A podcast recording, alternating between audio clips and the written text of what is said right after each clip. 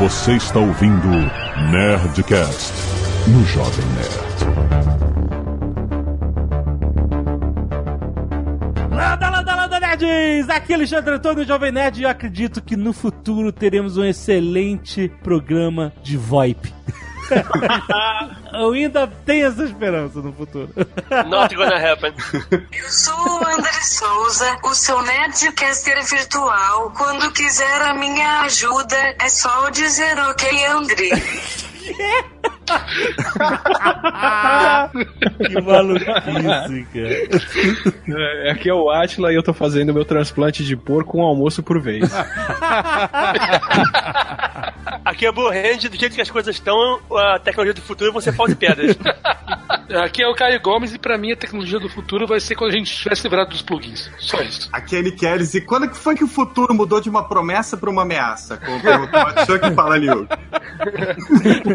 Foi excelente essa. Aqui é o Azagal, eu acho que esse é o recorde de participantes no Nerdcast. Caraca, tem muita gente, é verdade. Excelente, nerds! Estamos aqui para falar mais uma vez sobre tecnologias do futuro. Já fizemos dois episódios sobre isso e acho que já faz uns três anos desde o último episódio, então a gente tem coisas para atualizar, né? A gente vai falar também de outras coisas, outras tecnologias que a gente acha que são muito viagem pra gente imaginar hoje, mas outras que são muito mais palpáveis para o mundo atual. Pequenas revoluções. Aonde é que vamos estar daqui a três, quatro, cinco anos? 2020, daqui a três anos. Que cara escroto. Vai lá, piadista. Canelada. Muito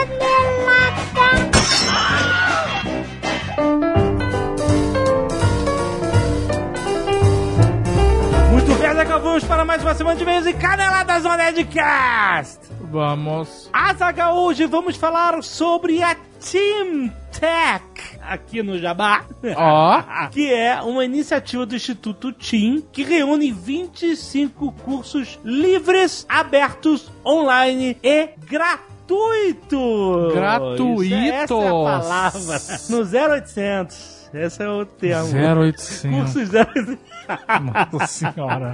que são cursos capazes de turbinar o currículo profissional de várias áreas. Quem faz os cursos ganha um atestado de 40 horas, considerando os vídeos e o tempo estimado para os estudos e exercícios que também tem, afinal é um curso. E esse atestado pode ser usado para cumprir atividades complementares da faculdade. Olha só, presta atenção na Tô sua faculdade. prestando. Os cursos de Team Tech abordam... Team. É com M. Tô falando Team? Team. Team. Team Tech. Os cursos de Team Tech abordam temas como linguagem de programação, arquitetura de informação, banco de dados, desenho de jogos e outros assuntos relacionados à tecnologia da informação e comunicação. Também tem cursos voltados para professores, atenção. Olha, mexe com carinho. E olha só, cursos sobre produção de texto. Muito, muito importante para qualquer atividade profissional. Interessa se é tecnologia, se você é aluno ou professor. Produção de textos é muito, muito importante. De graça, gente. Os cursos têm de 4 a 6 horas de duração, são divididos em vídeos curtos de 3 a 5 minutos e cada vídeo corresponde a um assunto específico. O aluno pode assistir os vídeos em qualquer ordem, a qualquer hora, porque é online, rapaz. E além das videoaulas, é claro, tem materiais adicionais para estudo e exercícios. Não se esqueça. Para você fazer os cursos é só entrar na plataforma, que também é um software livre, MOOC team.teamtech.com.br MOOC é M-O-O-C ponto teamtech só com C, não é tech com CH, é TSC.com.br tem É tech de tecnologia. tecnologia. Não é de technology. Exatamente. Boa, boa. Tem link aí no post pra facilitar a sua vida. É só entrar, se inscrever e pronto, já pode assistir as aulas porque os cursos são gratuitos, Azaghal! Vai lá conhecer a plataforma Team Tech e turbinar o seu currículo, seu nerd! Agora falando de tecnologia, vamos falar da VR Gamer! O primeiro arcade de realidade virtual do Brasil! É verdade, a gente foi visitar lá o espaço deles É muito maneiro, a gente foi num testar. Nerd Office maneiríssimo. Isso, exatamente. Eles... O primeiro gameplay de VR que a gente fez em Chroma Key. Na verdade, o primeiro e único, por enquanto. E Chroma Key é, porque eles têm uma sala com Chroma E aí Key. eu tava dentro, dentro do jogo. Eu achei é. muito maneiro isso. Pra você não fez diferença, porque você tava com a Eu já tava dentro do jogo de qualquer forma. Mas pra quem tava vendo de fora é muito maneiro. É, não, a, a gente conseguiu mostrar o VR Exato. de uma forma um pouco mais imersiva. Ah, muito maneiro, cara. Eles têm cinco salas com Vive e duas salas com PlayStation VR, possibilitando inclusive multiplayer de até cinco pessoas. Muito bom, Eu cara. achei o Vive melhor, eu quero dizer. O Vive. Você pode se mover, achei muito foda. Por isso que eles têm cinco salas, que eles sabem que é melhor também. então, é. Mas se você quiser jogar o, lá, o Batman VR, eles têm, tá Só lá. Tem no PlayStation VR. E eles exato. têm o PlayStation VR pra suprir o que vocês quiserem. Exatamente. Por exemplo, Resident Evil 7. Eles têm tudo que tem de VR, eles têm. Todas as TVs são de 46 polegadas, não pra quem tá jogando, que você vai estar com óculos na cara, mas pra quem estiver acompanhando, poder ver, né? Todo mundo pode assistir o que tá acontecendo e revezar, obviamente, você pode ir em grupo É, lá. que a ideia não é você ir lá sozinho, tristão, na hora do almoço. Exato, exato. Mas você vai, pode marcar com a galera de jogar. Vamos, vamos testar essa parada do VR. Exato. Esse HTC Vive você precisa de um espaço razoável. Precisa, é, exato. Num mínimo, um espaço mínimo, você precisa se mexer e etc. E não adianta você ter o espaço e ter um sofá no meio dele. não, não. Você vai cair em cima do sofá. Isso vai acontecer. Já aconteceu, inclusive. Eles têm mais de 100 jogos de realidade virtual pro Vive, todos os jogos importantes de PlayStation VR. Tem jogos como Rogue One, X-Wing VR Mission, que a Zagal Foda, foda. Você tá dentro da, da né? X-Wing, É, ó. do caraca. Cara, o dia que. Eu vou falar um negócio pra vocês. Esse negócio é a petição da raça humana. o dia que essas telas ficarem com uma resolução absurda, Aham. que a imersão hoje já é, um grande. negócio foda. É, é foda. O dia que a resolução for realmente tipo 4K, Aham, aham. aí fudeu, maluco. Aí fudeu. Aí você não vai saber distinguir a realidade É. do jogo, cara. Animal, animal. E eles têm Trials on Tatooine, que é uma outra experiência de Vive feita pela própria Industrial Light and Magic. Tem o John Wick Chronicles. Ó. pra Vive, rapaz. Além de Serious Sam, Job Simulator, tem o Resident Evil 7, tem, tem tudo, tem tudo. Atenção, reservas apenas através do site, mas você pode ir direto também, só que você pode correr o risco de ter que esperar um pouco e você não ganha o desconto que você ganha pelo agendamento. A gente vamos online. reservar que é muito melhor pra todo mundo, né? Exato, é a reserva. reserva, você sabe a hora que você vai chegar, vai estar a sua sala esperando, limpinha, maravilhosa. Exato. e eles fazem também eventos corporativos, Sim. atendendo a clientes grandes como a Paris Filmes, Editora Abril, Jovem já- Nerd. o Jovem Nerd. Podia fazer a festa do VR. Olha aí, podemos fazer lá em São Paulo. Manda todo. Todo mundo pelado jogando VR. que isso? Você tá com negócio na cabeça, a pessoa pelada jogando VR. Eu não sei, quando eu penso em VR, eu penso em nudez, não sei porquê. E eles já fizeram também eventos grandes como a BGS, a CCXP, Campus Party, um monte. Cara, os caras, eles sabem o que eles estão fazendo. Você pode ir lá e jogar ou você pode contratar os serviços deles para ir ao seu evento. E o pessoal lá foi bem gente boa, vou falar pra Não, vocês. a galera é muito maneira lá, cara. Promoção exclusiva para o público do Jovem Nerd. Atenção, 20% de desconto utilizando o código NERDPOWER. Ó. Para agendamentos online realizados até dia 30 de março de 2017. Aproveita. Você pode até marcar para jogar outro dia depois do dia 30, mas para você ganhar o 20%, faz a sua reserva É, até você o tem que dia 30. efetuar a reserva. Você tem que agendar no site até essa data. Exatamente. Você pode agendar pra outra data, mas o agendamento, o ato de cometer agendamento, tem que ocorrer até a data específica. Vai lá conhecer a VR Gamer Brasil. Tem canal no YouTube onde eles mostram os jogos, mas tem link aqui no post pra você ir lá e agendar com desconto a sua visita no primeiro arcade de realidade virtual do Brasil. E se você não quiser ouvir os e-mails e recados do último Nerdcast, você pode pular diretamente para... 21 minutos e 26 porcos para transplante. Atenção, Azaghal, para lançamentos da Nerd Store! Ó. Caraca, lançamentos da porra. lançamentos do Homão da Porra, duas camisetas espetaculares, exclusivas Nerd Store. Camiseta I Hurt Myself. Toca aí, Léo. Já tá tocando, você sabe. É um sucesso inacreditável. Foi, já já Teve acabou tamanhos vários esgotados. tamanhos. Vários tamanhos esgotaram no segundo dia. Não, minto, do primeiro dia. Caraca, cara. Te botou pra vender meia-noite. Isso. na tarde do dia, porque eu achei que era o segundo dia porque eu dormi nesse intervalo. sim, sim, né? sim. Mas mesmo dia de lançamento já teve tamanho esgotado, cara. Cara, essa foi um sucesso. Foi um sucesso. Arte do André Meister, espetacular dessas duas camisas. Muito bom, muito obrigado. E temos a camiseta Old Man, que é a caixa de charutos de raiz de todo canadense. Cara, que também ficou uma arte muito maneira, a caixa toda especial ali, que pertence ao nosso querido Mão da Porra. Muito bom. Se você quiser comprar as duas camisetas, é fácil, é só entrar em nerdstore.com.br barra o Mão da Porra. Sem tio, sem apresentação nenhuma. Ô mão da porra, vai lá comprar as novas camisetas, cara. Correm, porque essas estão acabando rápido. É impressionante, cara. Lançamentos absurdos da Nerd Store, a maior loja nerd do Brasil.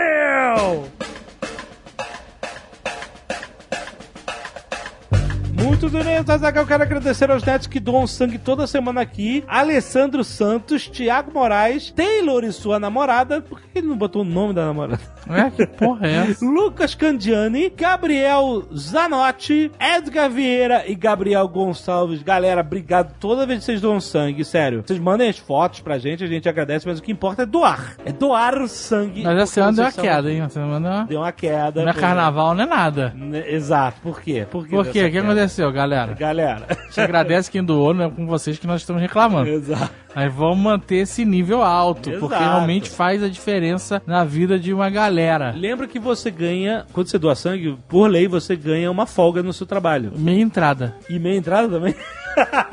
É verdade. Eu não dia sabia, né? Eu fui no cinema, aí eu perguntei assim, vocês têm algum convênio? Porque tem muito con- cinema que tem convênio com banco, Aham. né? E aí você é correntista do banco tal, você paga a minha entrada. Aham. Aí a mulher falou, você é do banco tal? Não. Você assina o jornal tal? Não. Você é da Associação Comercial do Paraná? Não. Ela, você é doador de sangue? Sério? Olha É. aí. Scalpo Solidário. Wesley Soares Rodrigues. Ricardo de Oliveira, Juliana Dutra dos Santos e Rosália Lopes doaram cabelos. Ah, Muito obrigado. Vocês ajudam as pessoas que precisam de ajuda. muito bom. E temos os divulgadores do Netcast Story da Dagal. Ah, sim, toda sexta-feira no ar. O dessa semana é um programa clássico, história Muito clássica. clássico. Pedido também, muito pedido. O programa dessa semana tá chamando você no YouTube. E tá assim, ó, vem cá. Exato. Clarissa Alvarenga, Pedro Voltolini, Maicon Hudson, Guilherme Orso, Rafael Frederico, Pablo Vinícius e Bruno Victor. Obrigado por divulgar! Valeu, galera. É pra cinco pessoas, não é só pra uma, não. É. Cinco. Como é que ele sabe que a gente divulgará pra cima? É honra. Na Ah, honra. é a honra. É, Não, não, é assim, a gente acredita. O cara só vai mandar aqui dizendo, por favor, agradeço, porque ele mandou pra cinco pessoas. É, Arte dos Fãs, Jovem Nerd e Azagal por Matheus Freitas, Maneiro, obrigado. Dom Azagal Buffalo e William Faraday por Roberto Castro, Muito bom, muito bom também, maneiríssimo. Jovem Nerd versus Sucubus por Nayara Lisboa. Um Jovem Nerd meio, meio depois da festinha com o Tim Maia, né? Ah, tá maneiro, ficou maneiro, ficou bem feito. Não, ficou maneiro, ficou um, um Jovem Nerd que realmente é, é assim que ele devia estar naquele dia, inclusive.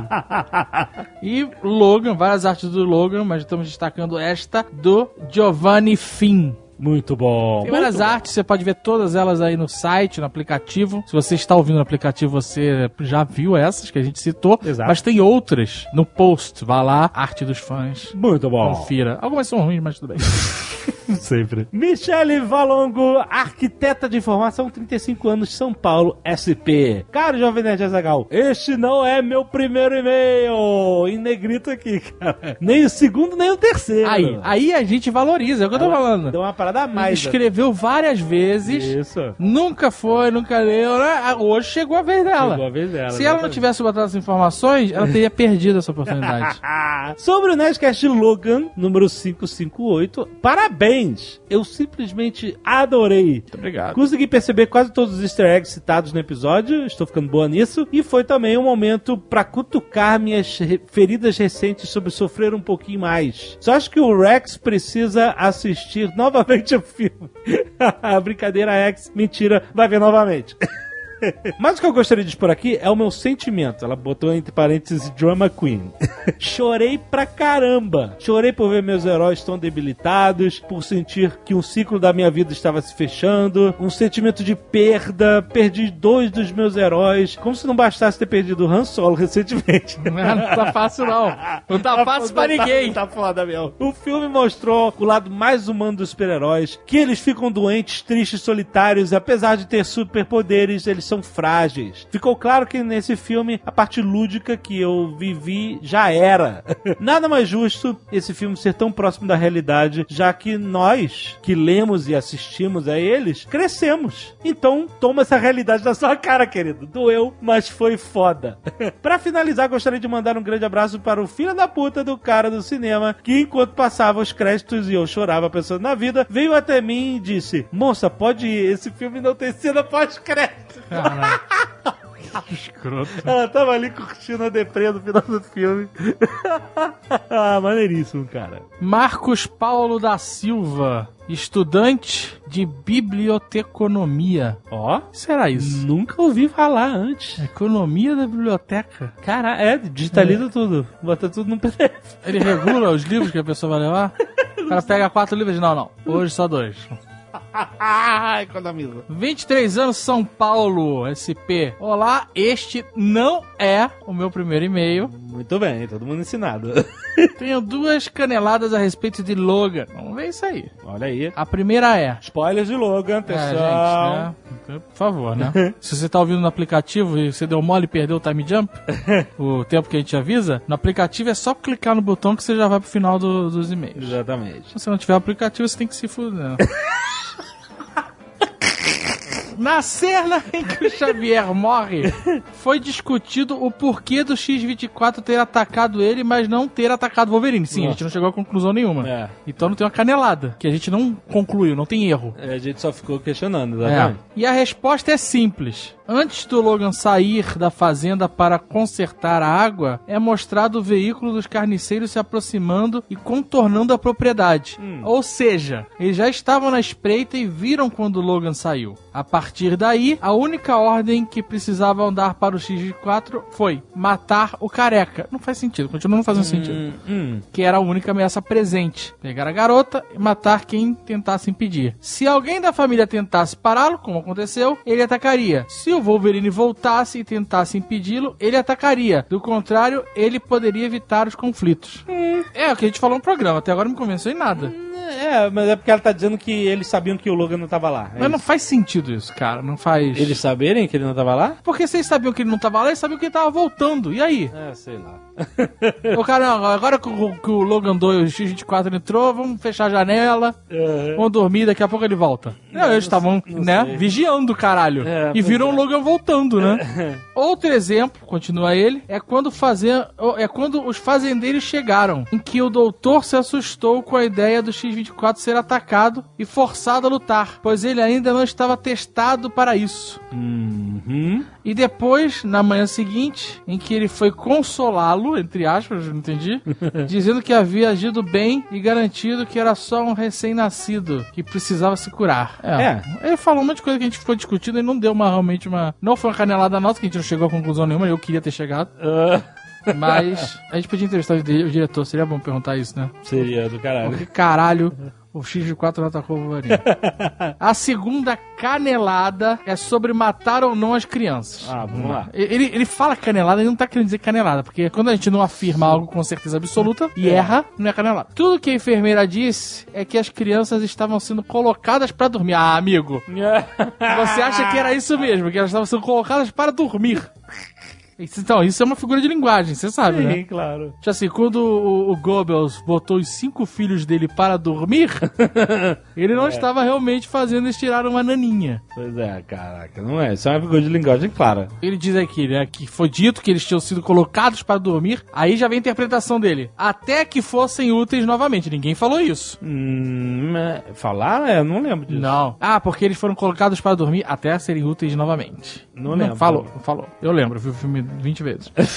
A questão é repetida quando Rice volta com o corpo do Caliban e questiona o sucesso da missão. Rice diz que o objetivo é tirá-las de circulação vivas ou mortas, mostrando que ambas as possibilidades são válidas, mas também dizendo que cuidaria da situação de maneira que ele achasse melhor, logo pegando as cobaias ainda vivas. Não, ser vivo ou morto, o melhor é o melhor. É, mas se ele pegou vivo, pega vivo. Sim, mas se essas crianças vão te matar, Ah, mas naquele momento ali elas estavam subjugadas, no momento que ele... A gente questionou no momento que elas estavam lá Então, eu entendo tudo isso que você tá falando. Mas quando você tem um monte de crianças super poderosas, subjugadas, e tem dois demônios com garras de adamante vindo pra cima de você, não dá tempo de gastar uma galera cercando as crianças super poderosas. É isso que eu tô falando. Eu não quero matar crianças mutantes. Eu só estou analisando o filme.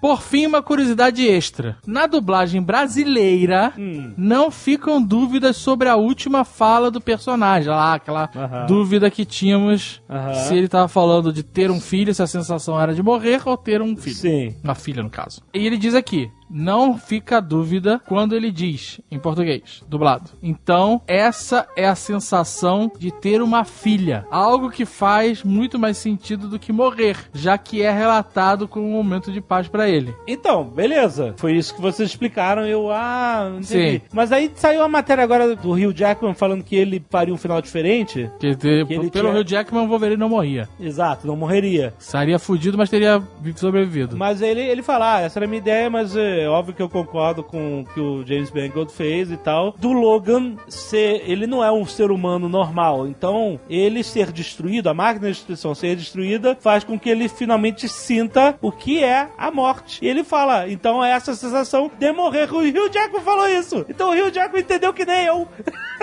Por que eles mudaram na dublagem? Que bizarro. Porque a dublagem não vai pro diretor do filme, né? Mas é aprovado por eles, cara. É, mas Ai, aí que que aprovou, maluquice. aprovou o que achou. Acho que você quiser. que foda, né, cara?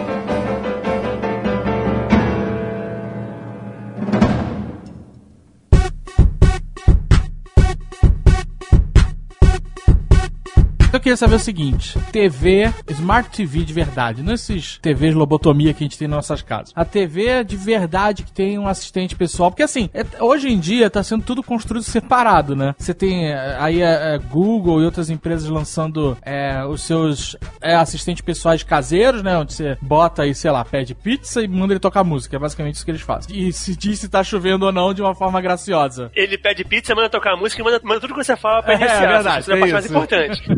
E o timer, né?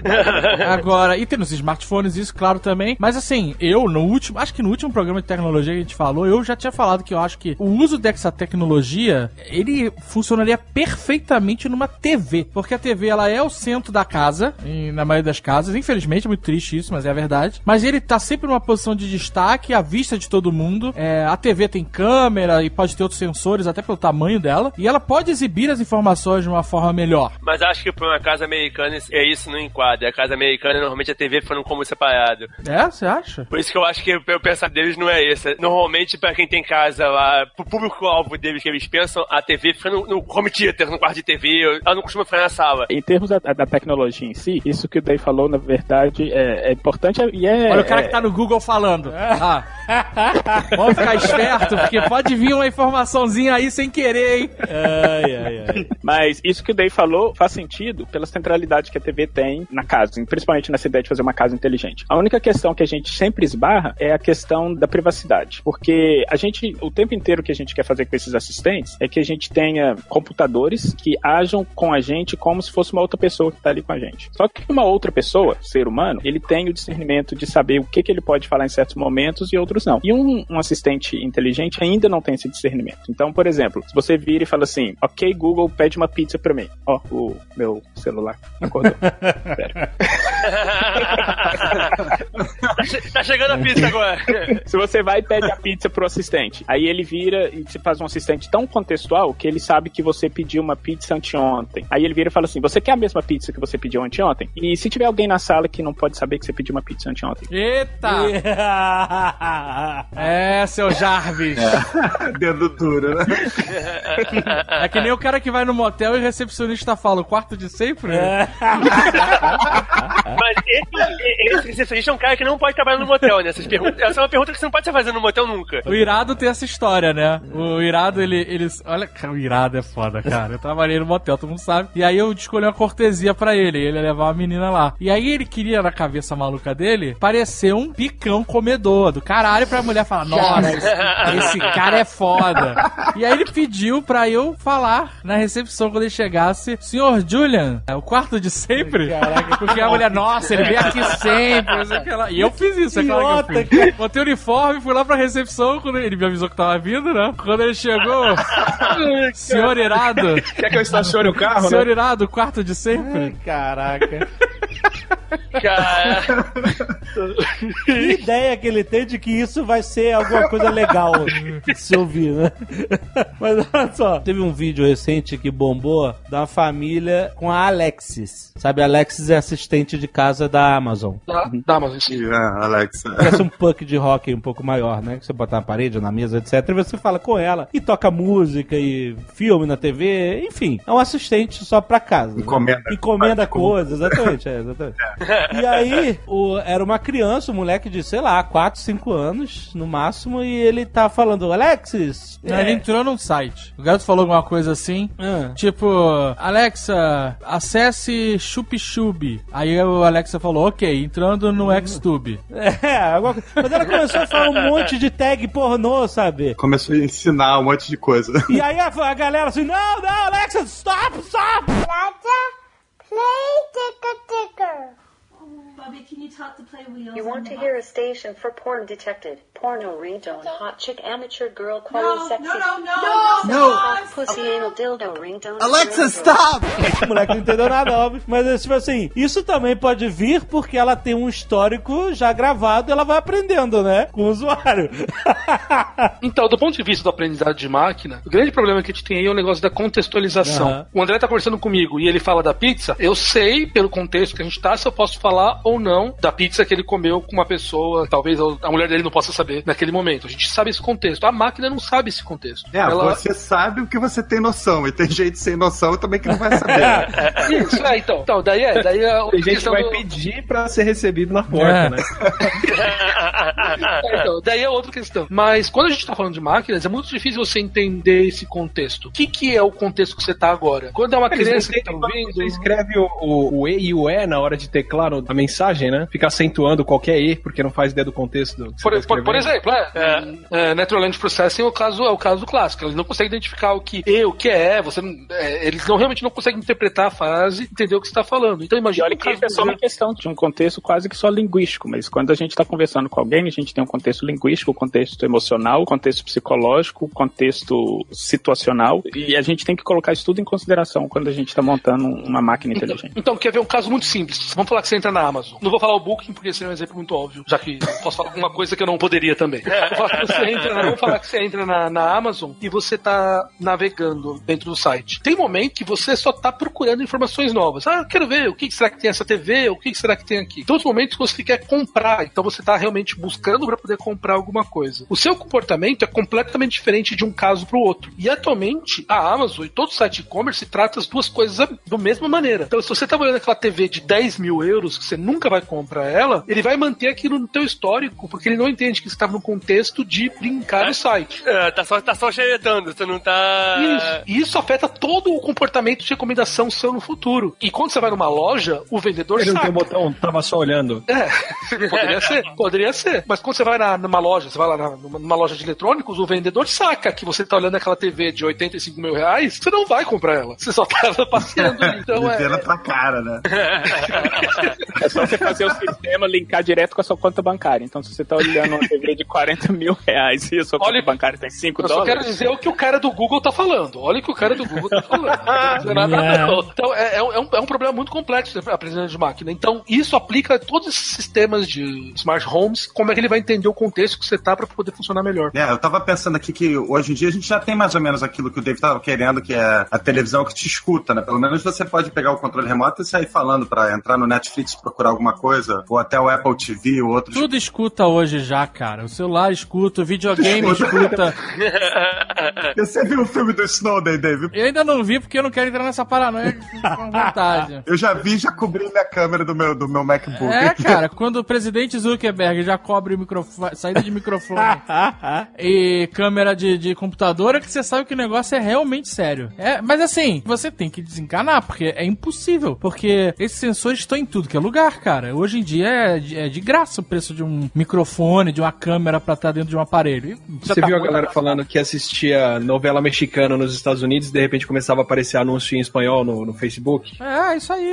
Isso é uma parada maluca, porque às vezes você tá pensando em alguma coisa, ou você conversa um assunto, e quando você vai, entra num, num site, Facebook ou Google da vida, ele mostra um assunto relacionado. Como pode? Então ele já tá puxando de WhatsApp, ele, já, ele com certeza já deve estar puxando de novela mexicana, de áudio que ele tá captando. O Facebook, cara, quando você dá ok nos termos de uso, você assinou um, um acordo com o demônio, cara. É isso.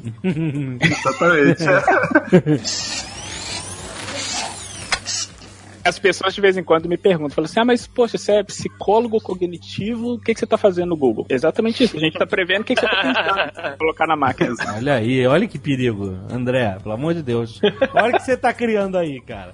Ele tá Você criando tá a Skynet, porra. Skynet, aí eu vou falar outra coisa. Daqui a pouco, quando a gente tiver feito de Blade Runner e Dolores do Westworld, né? A Six do Battlestar Galactica, fudeu, cara. quando vier uma, uma, uma mulher, uma, uma A, robô. a Six, literalmente, né? É, Com a Six, literalmente. Mas deixa pra lá. Eu já, eu já adianto que eu não vou oferecer resistência, cara. É por isso que no presidente Zuckerberg a galera vai escolher votar e não clicar no termo de aceite, né? O voto é um termo de aceite no final, né? É foda. Mas então a gente vai esperar que o futuro, um futuro tecnológico extremamente invasivo. Acho que não tem mais volta. O. André, ele, ele não pode que ele, ele, ele quebra o contrato dele com o Google, se ele fala. Ninguém podia imaginar isso, né? Eu previ o Waze, previ várias coisas aí nos outros Nerdcasts antigos, mas... Então, o cara pegou o Nerdcast que a gente gravou 10 anos atrás, lá no início, você falou o que mesmo? Eu queria um GPS que me desse uma rota sem trânsito. Caraca! Olha só, em 2006, cara. Eu vou ser futurólogo, cara. Eu sou um futurólogo. Eu só não capitalizo isso. Outro dia eu tava ouvindo um Nerdcast bem antigo e você previu um negócio absurdo também, mas eu não consigo lembrar o que que era. Mas foi assim, eu falei, caralho, não é possível isso. Foi muito, muito absurdo. Acho que é isso aí, cara. Eu sou um futurólogo.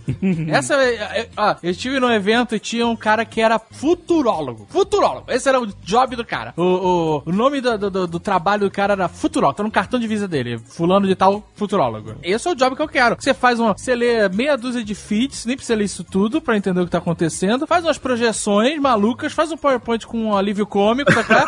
Conta uma historinha bonita que deixa as pessoas esperançosas, faz umas piadotas, joga umas possibilidades e você não precisa entregar nada. Nada. Realmente. Se você, Se não acontecer, pô. se você- é, tipo assim, mas eu não tô cobrando ninguém pra ouvir o Nerdcast, né? Essa aqui é a parada. Deveria. Porque os caras cobram, essa aqui é a parada. O cara se vende como grande futurólogo, ele cobra pra dar palestra, é, empresas contratam ele. E aí se acerta, como eu acertei com o Waze aí na cagada, era um desejo meu. Mas não foi cagada, não foi cagada. Você é carioca, você sofreu com o trânsito a sua vida inteira. Então, você entendeu, chegou a essa conclusão porque você se fudeu, que nem o, o cara que inventou o Waze, que é, é israelense, se fudeu muito com o trânsito também. Aí eu boto no meu PowerPoint, futurólogo que acertou sobre a criação do Waze. Você ainda pode pôr o áudio, né? Falar o que eu falava em 2006. Aquele áudio falhado, né, de gramofone, né? Isso que o Nick falou é verdade, olha. As, as grandes invenções, as grandes tecnologias, elas só surgem a partir de ideias de pessoas que se fuderam por causa de algum Exatamente. aspecto da É, vida. isso aí. Né, André? É uma necessidade profunda de resolver aquele problema. Por exemplo, o, o cara que inventou o, o Uber, ele ia pra CS, ficava no hotel mais barato. Tava lendo uma matéria sobre isso, uma matéria que ele escreveu em 2006. Ficava no hotel mais fudido e toda hora tinha que enfrentar a fila de táxi de 20 minutos pra ir de um hotel pro outro. E essa merda ficou martelando na cabeça dele e o cara inventou o Uber, cara. A oportunidade tá aí pra todo mundo. É, a- o Dropbox, a história de como que o Dropbox foi inventado também é, é muito parecido com isso. O cara tinha que ter algum arquivo para uma reunião que ele tinha, mas aí ele tinha lembrado que ele tinha esquecido o pendrive dele, mas aí ele tinha acesso à internet, ele pensou, olha, se a gente colocar isso na nuvem, por exemplo. É, são coisas simples e geniais, né?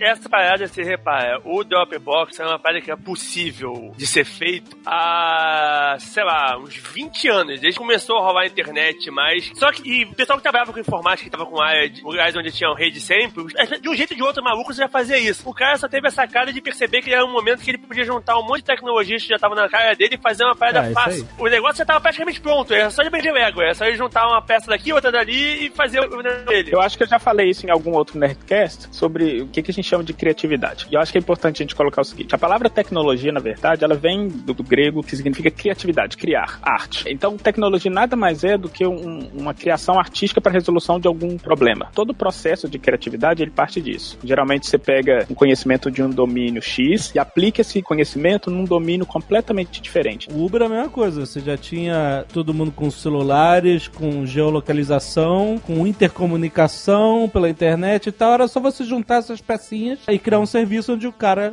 te acha geolocalizado e te mostra onde o carro dele tá e tarará, enfim. As peças já estavam disponíveis, né? Foi só juntar e fazer uma, uma revolução. Fazer na frente. Exatamente. A sacada do cara foi perceber isso. Foi perceber que, pô, já tá tudo aqui, é só fazer.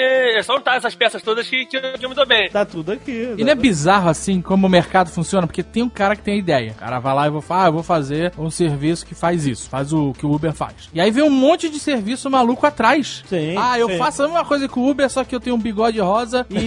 É, é, sou mais amigável. e eu posso dar amigável de cu é rola, né? Que Ué, não é isso que o eu não achei nada que amigável. É mais amigável? Não achei nada amigável, achei uma merda, inclusive. O Lyft. Lyft, é. É, mas é porque hoje todo motorista do Lyft é Uber É, também. tu não tem nada amigável. Aí tem outro que fala assim: eu vou fazer a mesma coisa, só que eu vou te deixar na esquina. Exatamente. Caraca, é inacreditável. É, exatamente. É, mas o, é, isso é market share, as pessoas querem um Não, eu não tô reclamando, tô. mercado, porque faz parte, tudo, Faz todo, parte, todo lugar parte. acontece, todo serviço. Tem podcast, acontece. Mas o que eu tô falando é o seguinte: Acontece tudo, filme. o que eu tô falando é engraçado perceber nessa que tem empresas e pessoas que têm a característica de realmente inovar, de trazer algo novo, diferente, que pode vir de estudo ou de feeling, mas é uma característica, né, de um grupo. E tem um grupo que tem a característica de copiar, de reagir. Fez assim, também vou fazer. E às vezes de copiar melhor até, né? É, tipo o, o- o Mark Zuckerberg. Oh, deixa pra lá. É, é, exatamente, não, mas é isso. Muitas vezes a- o cara copia e a partir dali ele avança mais um ponto, entendeu? O que aconteceu no- na história da Não, tecnologia. aconteceu, tem um caso clássico que é o limpa-vidro de carro. Foi inventado pelos portugueses e os alemães botaram lá de fora. Caralho, piada de português. Fazia tempo que não aparecia aqui. Nossa, nossos queridos amigos. Lucanos.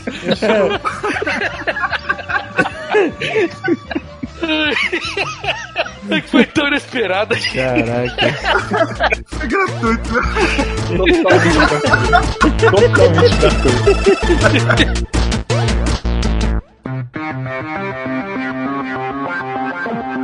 Falando de invasão de privacidade, redes sociais, dessa coisa que a gente tava falando, olha uma parada sinistra que começou a acontecer e que pode se tornar mais sinistra no futuro. Ah. O Facebook, o cara livro, ele queria comprar o Snapchat, certo? Ele quer comprar tudo, ele gosta, ele compra, né? É tipo normal. um cidadão Kane. Sim, não. Ah, eu gostei do WhatsApp, vou comprar. Compra Comprei do Instagram, vou comprar. é. Gostei desse óculos digital, vou comprar. É isso, compra tudo. Tá certo, faz parte. Ele faz uma oferta, o cara aceita É. e todos estão felizes. Disney, mesma coisa, sai comprando. Sim, sim. Aí ele chegou pro Snapchat e falou assim: Gostei desse negócio que você fez aí, quero comprar. Aí o Snapchat falou: Não quero vender. Por motivo XYZ, não vou vender, obrigado. Uhum. Aí ele falou assim: Não vai vender? Então eu vou fazer meu próprio Snapchat. Uhum. E foda-se você. E aí ele fez o próprio Snapchat e tá destruindo o Snapchat de verdade. O Blackjack. É, pois é, eu pensei exatamente Fez o nisso. Snapchat no Instagram e agora tá implementando ele no próprio Facebook. O próprio Facebook, né? Assim, tudo bem. Com certeza os advogados e a, a galera do Facebook fez as contas, chegou à conclusão que mesmo que eles sejam processados, não sei o que lá, eles vão ganhar tanto dinheiro que vão gastar se bobear até menos do que se tivessem comprado o Snapchat. Cara, o pensamento deles é mais escroto do que esse seu, não é a questão de ganhar tanto dinheiro. Eles sabem que um caso desse não vai ser resolvido em menos de 5 anos. Então, Até quando os, lá ca- já acabou, né? é, quando os caras Mais cinco acionar anos, ele, né? eles vão empurrar essa porra na justiça por 5 anos e vão quebrar o Snapchat. No final, o Snapchat pode até ganhar, mas vai- não vai levar. Cara, ele pode até levar um dinheiro, mas se bobear em cinco anos, se o cara quebrar, mas mesmo assim ele man- tiver a ação jurídica, vamos dizer. Se o bobear ganhar menos dinheiro do que na venda, entendeu? Pois é. O cara que inventou a câmera digital de TV, a TV digital de tubo, morreu pobre porque a American Broadcast Company fez exatamente isso. Bom, o cara inventou legal, mas a gente tem mais advogado. Então Exatamente, segura o processo na justiça aí enquanto a gente puder, porque ele vai morrer de fome. Mas a minha questão é a seguinte: e se a partir de agora isso virar o padrão? E se a partir de agora alguém desenvolve um app com uma ideia nova, diferente, inovadora, um novo WhatsApp da vida, um novo Instagram, um novo Snapchat, e aí o Facebook resolve que não vale mais a pena ele fazer uma oferta no cara? Ele simplesmente vai, vai copiar e foda-se. Esse já é o futuro sendo desenhado há um bom tempo, quando começou a, ficar- a se tornar impossível você processar essas empresas grandes. Isso já não vem de agora, isso já, isso já vem há muito tempo atrás. É igual uma parada que é comum e que eu ouço isso de cliente e é engraçado. Você é um cliente de uma empresa normal. Empresas normais, assim, pode ser, sei lá, o The Best. Falando empresa nesse nível. Algum software da Microsoft fez merda e perdeu todo o dinheiro da sua empresa. Você acha que o The Best consegue ganhar na Microsoft na justiça? É, o Debrecht acho que não. Não, não, mas tô falando, cara, o- pensa, pensa no tamanho que é o Odebest. Você baixa que uma empresa do tamanho do Odebest ganha na Microsoft na Justiça porque não ganha. Então, pra que, Não, que pô, serve a garantia do software? Não serve pra A nada. questão é a seguinte, pode até ganhar, mas o tempo que vai demorar pra poder ganhar, É, não vai ser. você vai ter outros problemas. Eu, é, não é questão, ganha. Essas empresas ganham, as grandes perdem na justiça, mas elas conseguem te dar um trabalho tão grande que você vai se. que até lá você já, a sua empresa já quebrou, provavelmente. Pois é, a outra não, e, e a- as custas de um processo desse são tão absurdas que as custas vão te quebrar. Ah, o, o Nick sabe bem da história. A Apple tentou quebrar a Microsoft no, no início da década de 90, processando eles pelo Windows ter copiado o look and feel, o jeitão do sistema operacional. Exatamente. Aquele processo naquela época não, é, deu no que deu, a gente sabe. Se aquele mesmo processo fosse hoje em dia, a Microsoft ia quebrar. Então, se eles tivessem ganho, eles iam ser É. donos da Microsoft no final do processo. É isso. Ia ser uma empresa só. E hoje em dia, com o jeito que a justiça rola, com jeito que as finas, não é só aqui a nossa justiça do Brasil, a justiça no mundo no geral, hoje a justiça americana, a gente vê isso direto. Os custos que as coisas se tornaram, hoje em dia, aquele processo, aquele processo teria ido pro lado da Apple e a, a Apple teria quebrado a Microsoft. A Microsoft não É, mas também tem que lembrar que a, a Apple processou a Samsung quando rolou o, iPhone- o primeiro iPhone pelo, pelo Galaxy S, ter copiado o menu e todo o look and feel e tal. Ganhou e não quebrou a Samsung, né? Porque hoje em dia Não, também mas- as empresas têm muita grana. Cara, mas E- é- a Mas diferença foi uma entre a Apple a porradinha. Samsung foi uma porradinha. É, foi uma porrada. E, E a não Apple, quebrou porque é a Samsung. é, e a Apple hoje em dia tá processando a Qualcomm por quebra de, É. de patente. Mas eles já tinham um acordo, né? Parece. A Apple e a Qualcomm tinham um acordo e parece que a Tinham. Qualcomm não pagou e por isso que eles estão processando de novo. Mas a questão, minha dúvida é a seguinte: qual vai ser a motivação que alguém sozinho vai ter de criar algo novo com essa ameaça bizarra, cara? É complicado. Mas Voltar esse é o problema ao- da, da rede diretorial do jeito que ela tá hoje em dia no mundo Não, mas inteiro. posso- É uma pedra maluca. É, eu Eu acho que o dar Snapchat ele tá tentando se reinventar, desculpa, como uma companhia de hardware. Mas ok, beleza, mas ele tá tomando muita porrada e ele não fez nada. Essa é, é, um- é uma competição escrota. É, eu sei que o mundo é escroto, sim, não é. eu Não tô, eu não tô assim ofendido, eu sei que é assim, eu só tô constatando. Mas a minha questão é: a galera que inventou o Instagram, por exemplo, não era uma puta empresa monstro, gigante. Não, eram os caras que conseguiram um investidor e fizeram o aplicativo, ele deu certo, conseguiram umas rodadas de investidor e depois foram comprados. É, foi um bom negócio pra ele. Foi um bom negócio, mas o que eu tô falando? De repente, esses caras daqui pra frente, o cara, quando o negócio se demonstrar interessante, é, antes mesmo que ele consiga ser comprado, não sei o que lá, ele vai tomar. Já tem um maluco copiando. Mas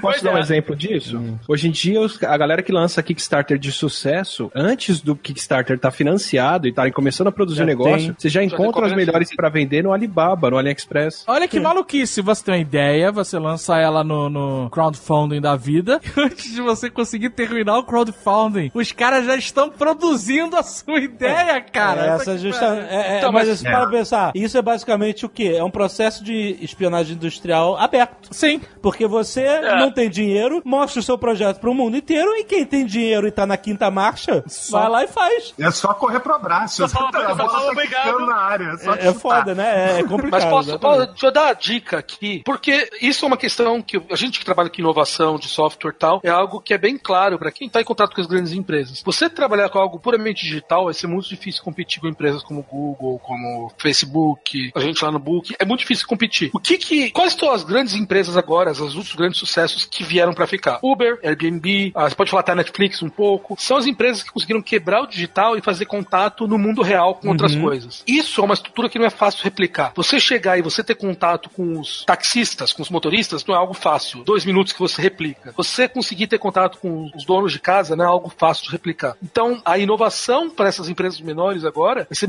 eu acredito, vai ser muito difícil vir da inovação direto num produto digital. Porque no produto digital é simplesmente você pode copiar, você pode contratar as pessoas. Quando você passa para o mundo real, são muitos outros contatos. Você precisa conhecer pessoas, você precisa ter call center, você precisa ter várias coisas que não é simples de replicar. Então é por isso que, mesmo se o Facebook hoje quisesse ir lá competir com o Airbnb ou com a Uber, não é algo fácil de se fazer, é muito custoso. Então a minha impressão é que as novas startups que vão suceder e não vão ser compradas por essas grandes empresas vão ter esse trabalho de desenvolver uma conexão com o mundo real, não só digital. Tá, então peraí, vamos agora bancar o futurólogo. A gente tá indo pro mundo onde toda inovação vai ser absorvida por quatro ou cinco corporações? Ou você acha que. Já não foi? Você acha, você acha que ainda tem tempo? Porque esses caras que quebraram paradigmas, tipo a Net, como você falou, tipo o Google, tipo a Netflix, tipo o Uber, o Airbnb, esses caras começaram do zero e eles são eles mesmos. Eles têm investidores e tal, mas eles não foram adquiridos por outras companhias maiores, entendeu? Eles Eu, eu acho que ainda tem espaço pra alguém começar do zero ainda. você acha que ainda tem espaço? Não, o cara pode começar do zero e ser comprado pelo Google, pelo Facebook e fazer um bom negócio. Que nem o Oculus Rift, por exemplo. Eu acho, eu só não sei o que, que é, senão a gente estava começando uma startup agora mesmo.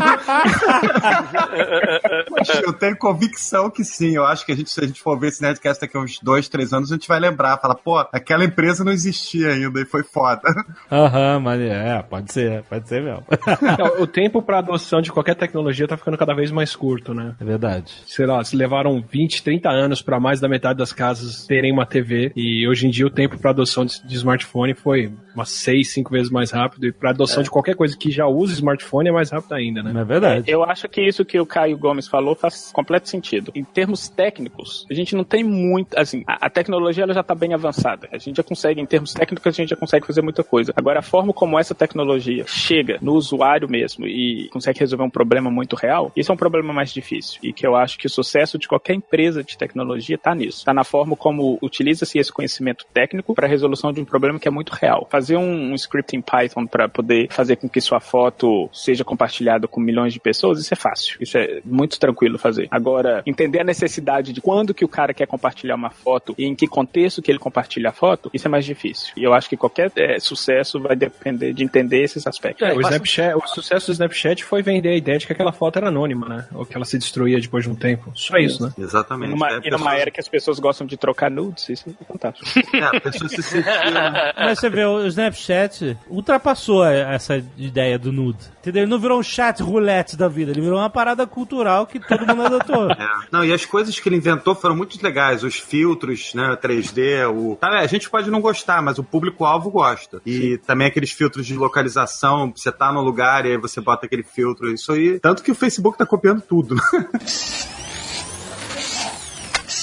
Como é que será o nosso futuro energético? Futuro, a gente, tá, a gente tem um cara que é, que é importante pra gente novo no campo da energético, o Elon Musk, porque recentemente a produção, assim, antigamente era muito caro se produzir painéis solares. Era extremamente caro, extremamente poluentes, era uma coisa que as pessoas falavam "A energia limpa, mas não era, no final das contas. A energia produzida era limpa, mas para produzir os painéis era uma loucura. Mas a tecnologia mudou muito nos últimos cinco anos. É, eu lembro que falava que pra produzir os painéis era tão poluente quanto. É, você queima todo o combustível fóssil pra fazer o painel, né? Exato. Então, no final das contas, você tá poluindo indiretamente, né? Você tá poluindo pra não poluir. né? É, Você tinha que usar cinco anos o painel para poder break even a poluição que você causou. Era uma coisa assim, ridícula que você fazia. Teve uma mudança muito radical nos últimos cinco anos em eficiência dos painéis, em poluição feita para poder produzir o painel. Então, assim, foi uma mudança absurda. Tanto que vários países estão começando a ter agora, de verdade, usinas solares factíveis. Então a gente está realmente começando a se aproximar do momento onde isso vai começar a ser utilizado para valer nas casas. Se você vê as retas de custo, você percebe como que a coisa ainda vai mudar muito mais, porque é, o custo da energia produzida por carvão ou produzida por gás natural, ele é mais ou menos o mesmo nos últimos 30 anos. Se o custo da energia solar agora tá ficando mais barato, é porque ela, o custo dela tá caindo muito. A perspectiva daqui a 5, 10 anos é o da solar ser muito mais barato do que gás, carvão e outras coisas. É, Quer dizer, elas estão estáveis, é a, é a solar que tá caindo, né? Então, vamos falar da Solar City, que é a empresa de energia solar do Elon Musk também. Ele tem um modelo de negócio em que ele instala todo o equipamento na, na casa da pessoa de graça, que normalmente é uma instalação muito cara, você comprar equipamento, sei lá, era 20 mil dólares e, e você vai levar, sei lá, 30 anos para economizar em energia elétrica o que o seu painel solar vai gerar. Então, assim, é um negócio que vale a pena a muito longo prazo e por isso que não tava pegando, né? Então ele começou a instalar a- a- os painéis de graça nas casas. O que acontece? Toda a energia extra que você não utilizou, você vende pra ele, né? Pra cidade, né? A cidade usa, né? Isso. Enfim, parece ser um, um puta negócio, né? E aí, mas aí estavam também duvidando se isso ia pegar ou não ia pegar, e etc. E esse, esse barateamento do equipamento, né? Das células de, de energia solar e dos painéis deve estar eh, ligado a isso também, né? Porque senão o cara não teria dinheiro pra investir dessa forma. E eles anunciaram recentemente que eles conseguiram desenvolver uma cerâmica que consegue captar energia solar, tem uma aparência de telhas normais. Eu achei sensacional. É, Muito verdade. legal isso, cara. Em vez de ser aquele painel preto horrível que eles colocavam Por cima do telhado, né? agora é um telhado por cima do telhado, exatamente. Parece um telhado normal, mas aquele telhado inteiro tá fazendo a captação de energia solar. Então é muito mais atrativo para as pessoas. Você constrói a tua casa já com os painéis no topo. Ah, e ele- no, no final ele acaba sendo otimizado pela área que ele tava abrangendo, né? Muito mais, né? Isso aí. Segundo ele, já vai ficar mais barato do que a telha normal. Aí sim. Aí é que aí foda, você, pois é. aí você mexe no jogo. É, É exatamente. assim, você tem um telhado que você tem que ter, né? Exato. Se você tem uma casa, você tem que ter um telhado. Exatamente. É, é, a gente tá falando do mercado americano. É importante a gente é, destacar que os tipos de telhado nos Estados Unidos eles são um pouco diferentes do que a gente tá acostumado no É, o Brasil. telhado padrão americano, na verdade, é, é aquela telhazinha meia lua de barro ou a telha de, de concreto que parece um. Parece uma é chapa, uma, né? é Não, uma tem um- chapa de concreto, não, perdão, de, de asfalto que eles chamam, que é uma chapa É. é, preta. sim. É, parece uma eles cortiça, têm modelo é, de cada o- um desses, assim, parecido com cada um do gosto americano, que aí não tem. É que o que a gente vê muito no Brasil é a telha de barro, né? E, e- e dependendo do, do tipo de casa, aquelas telhas é, cinzas mais largas que antigamente eram de amianto, né? Hoje em dia eles chamam de fibrocimento. É a minha. É, amianto, né? No final, né? Mudou o nome e parou de dar câncer. é, mas lá não, lá tem, tem muito dessa telha que é tipo um asfalto, uma cortiça, ela é meio flexível até. E aí o que acontece? Todo mundo tem que ter uma telha na sua casa. Aqui o Elon Musk tá fazendo, ela parece muito mais com essa que parece uma cortiça, um, um asfalto meio flexível assim. Isso tem uma influência grande nos Estados Unidos pelo seguinte, lá a maior parte dos condomínios, aquelas casinhas todas que a gente vê em filme, aquilo tudo é um condomínio fechado que eles têm uma parada que eles chamam de covenant, que é uma assinatura entre eles pra formar o condomínio, onde você não pode fazer alterações na sua casa sob pena de ser multado e ser expulso dali. É. Então você botar um painel solar padrão na sua casa, aquele painelzão, às vezes é impossível pro cara. O cara pode querer o quanto ele quiser, a casa é dele, mas se ele botar, ele vai tomar uma multa absurda e, vai- e- pode ser obrigado a, a se mudar. Se a telha é uma telha igual, aí já resolveu o problema dele, porque ele botou uma telha exatamente Acabou igual à né? telha que tinha antes, nin- ninguém pode reclamar com o cara que, que a telha dele é um, é um painel solar. Dani, a telha tá igual. Não, e ainda tem a vantagem dos vizinhos saberem que ele tem o painel solar, né? Hoje em dia a galera vai instalar o painel solar e muitas vezes onde você tem que instalar o painel é na parte de trás da casa, porque o sol vem de lá. Mas a galera prefere instalar na frente, pros vizinhos verem que ele é mais ecológico, e aí ele aproveita pouco da energia. Com esse daí que é o teto inteiro, não tem como a galera não saber que você é ecológico. Ele pode mostrar que ele é ecológico só com o carro que ele estaciona na porta, se é um Tesla. Que aí ele mostra que ele é ecológico e rico e que ele conseguiu pular a fila, né? ele bota um Charger, né? Bota um Tesla Charger na, lá de fora Lá da casa. fora. né? Agora, o mais impressionante é isso da parada. Se custar o mesmo valor de uma telha, se for mais barato, é perfeito. Mas se custar já o mesmo valor de uma telha convencional, isso aí. já é win total. Porque o cara vai ter que botar telhado, a construtora vai querer. Vai. A construtora já entrega uma casa com um valor muito maior. Olha só, essa casa que eu tô te montando e vou te entregar, ela tem um telhado que faz economizar tanto de energia. Tu vai pagar zero a mais. Exato, não paga zero. Se ele pô. vende Pois é. fácil. Muito né? foda, muito. Aí isso aí, aí ele te bate palma mesmo. É, foda, foda mesmo. O Elon Musk tá fazendo o que o Tesla fazia. Eu espero só que o Zuckerberg não funde uma empresa chamada Edson e tente destruir isso tudo. Mas essa empresa já existe, é GE. Nossa. Na verdade, existem duas empresas. A empresa do Edison original é a Conet de Nova York, a, em- a empresa da época. Mas a GE foi fundada Sim, mas a, a, a Edison que a gente considera nessa época é a consolidated de Edison Conet, que é a empresa de, ener- de energia de Nova York. Olha aí, tu rendeu aula, cara. É, a GE também foi fundada por ele, mas, mas não é a, a empresa dessa treta toda. Aham. Ah, tá bom. Ela não tem treta. Não, tem, tem, mas não é essa. A treta da GE é que o Edson foi expulso da GE, né? Sério? Ele, ele fundou a empresa e, e o board deu um golpe e, expulsou ele da empresa. Caraca. Mas hoje eles anunciam no Jovem Nerd. Então Tá tudo bem. Diz, diz a vida que ele não é um cara muito legal, né? Então. É, fez mais do que certo a GE em tirar esse cara. Tá muito melhor agora ser ele. É, Mas o, o Tesla, quando inventou o, gerador dele com corrente alternada lá com AC, ele tinha uma visão de como o mundo devia ser. O mundo tinha que usar a corrente alternada e tinha que usar o sistema de transmissão que ele estava pensando, porque aquilo era muito melhor. Só que se ele falasse isso para as pessoas, ninguém queria. Ele teve que criar pequenos produtos que as pessoas queriam, para depois vender a ideia de mundo que ele queria e ver as pessoas usarem aquilo. Que é exatamente faz um carro, faz um painel solar, faz um produto, as pessoas compram aquele produto e depois você põe tua ideia de mundo em prática. E eu vou voltar àquela ideia de hoje em dia, a tecnologia do futuro é aquela tecnologia que consegue resolver um problema real do usuário. Então, assim, não adianta você chegar pro cara e falar assim: olha, tô construindo um telefone que vai identificar quando você tá olhando pra ele vai fazer alguma coisa. É, ele vai virar e falar assim: não, tô com medo, não quero que essa informação seja assim. Mas começa a colocar essa tecnologia é, aos pouquinhos, às vezes na televisão e algum outro produto no carro dele, coisa que ele tá usando no dia a dia, mas que não tem um impacto tão grande, que vai ganhar. é, Você tá simplesmente fazendo uma porta de entrada para essa nova tecnologia para ela ter uma adoção maior depois. Vocês entenderam o recado que o André passou aí pra gente agora, né?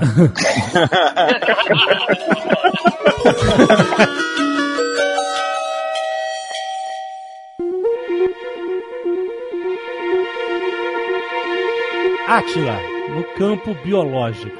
Homens porcos. Homens porcos.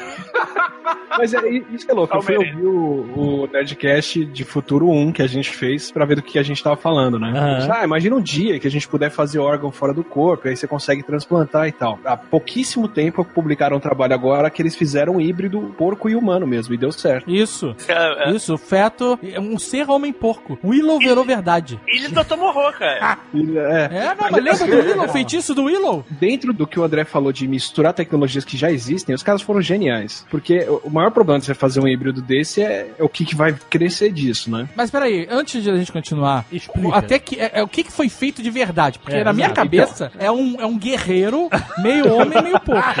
É o. Como é que é o nome daquele personagem do Tartarugas Ninja? O Bebop. É o Bebop. É. Mas isso é o projeto militar, tá? Esse é, esse é a versão militar desse projeto que vocês não viram ainda. Não, esse, esse projeto não é a versão militar. Esse projeto é o cara que caça trufas, né? Ah, porra. Não, assim, o desafio, fazer órgãos fora do corpo humano. A solução, o porco tem uma fisiologia muito parecida com a nossa e um tamanho bom, ele era o melhor lugar pra você crescer um coração, um pulmão, um estômago. O problema é que você vai ter um ser humano porco, né? O que, que os caras Que fizeram? é normal, inclusive. É, Até acontece, aí, até aí, acontece, até aí eu não vi nada. Eu conheço vários, inclusive. O que, que fizeram pra garantir que isso não ia, não ia ser um problema? Transformaram o porco, modificaram ele geneticamente, então a tecnologia que já existe, pra fazer um. pro porco não fazer mais os órgãos internos. Fizeram um porco oco. O feto começa a desenvolver, mas ele para a hora que ele tem que formar os órgãos internos e não consegue crescer mais. Ah. e aí eles jogaram um monte de célula tronco humana no feto. Então ele incorporou as células humanas e só fez com elas os órgãos que ele não conseguia fazer. Rapaz. Mas por dentro ele tem órgãos completamente compatíveis com o ser humano, é isso? Exato. Assim, Porque- teria, porque abortaram ele logo no começo. Então, olha só, o porco, eu já li que ele é o, é o ser mais parecido em termos de órgãos com o ser humano, certo? O que não deixa de ser uma piada bem boa, né? é, é sempre. Na verdade, o que você está interpretando do seu jeito, né? Porque na, na realidade, o ser humano é a criatura que tem os órgãos mais parecidos com um porco.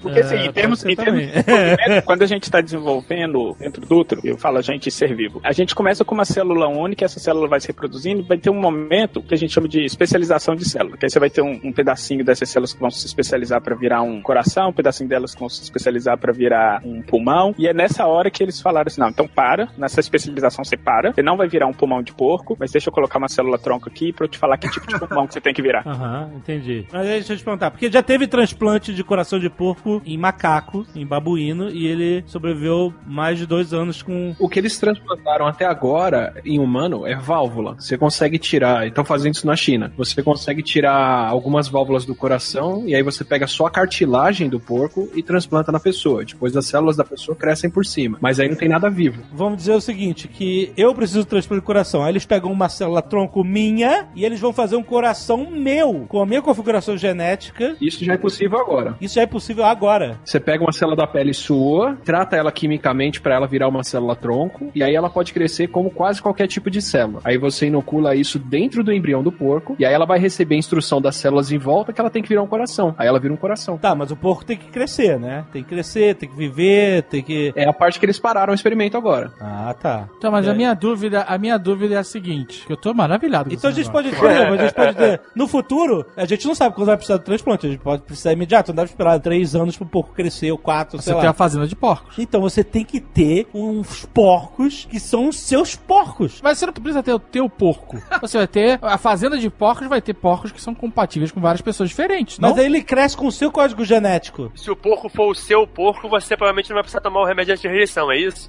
Absolutamente não vai precisar de remédio para rejeição. Viu? Isso, isso sim é a diferença. Daqui a três anos eu estou vendo iPig. Você ter o seu porco não é uma solução. Porque talvez você nunca vê, é, precise do seu porco. É, e o porco vive E- a vida dele. O porco não tem vida, cara. Essa que é a verdade. A gente tá na Terra, a gente não tá na utopia. O porco não, Não, tem vida. A gente tem que ter uma, assim, uma fazenda de porcos. Fazenda de porcos onde os órgãos são tipo só positivos, sabe? qual é? Serve pra todo mundo. É isso que tem Você se inscreve no serviço e aí você tá pagando para eles cultivarem o seu porco lá. Isso. Se daqui a três anos você não usar o serviço, você recebe um pacote de bacon no final do ano.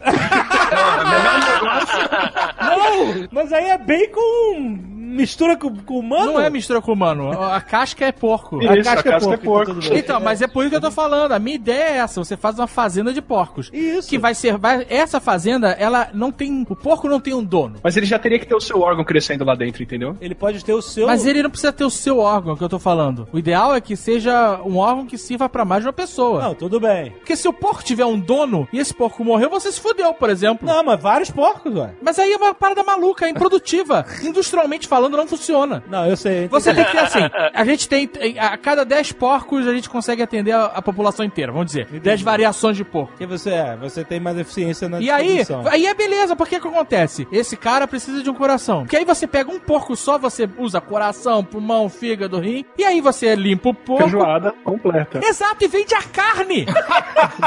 Faz uma feijoada. Cara, é foda! Pra comemorar o transplante bem É, exatamente, pra comemorar o transplante, o cara faz a feijoada depois.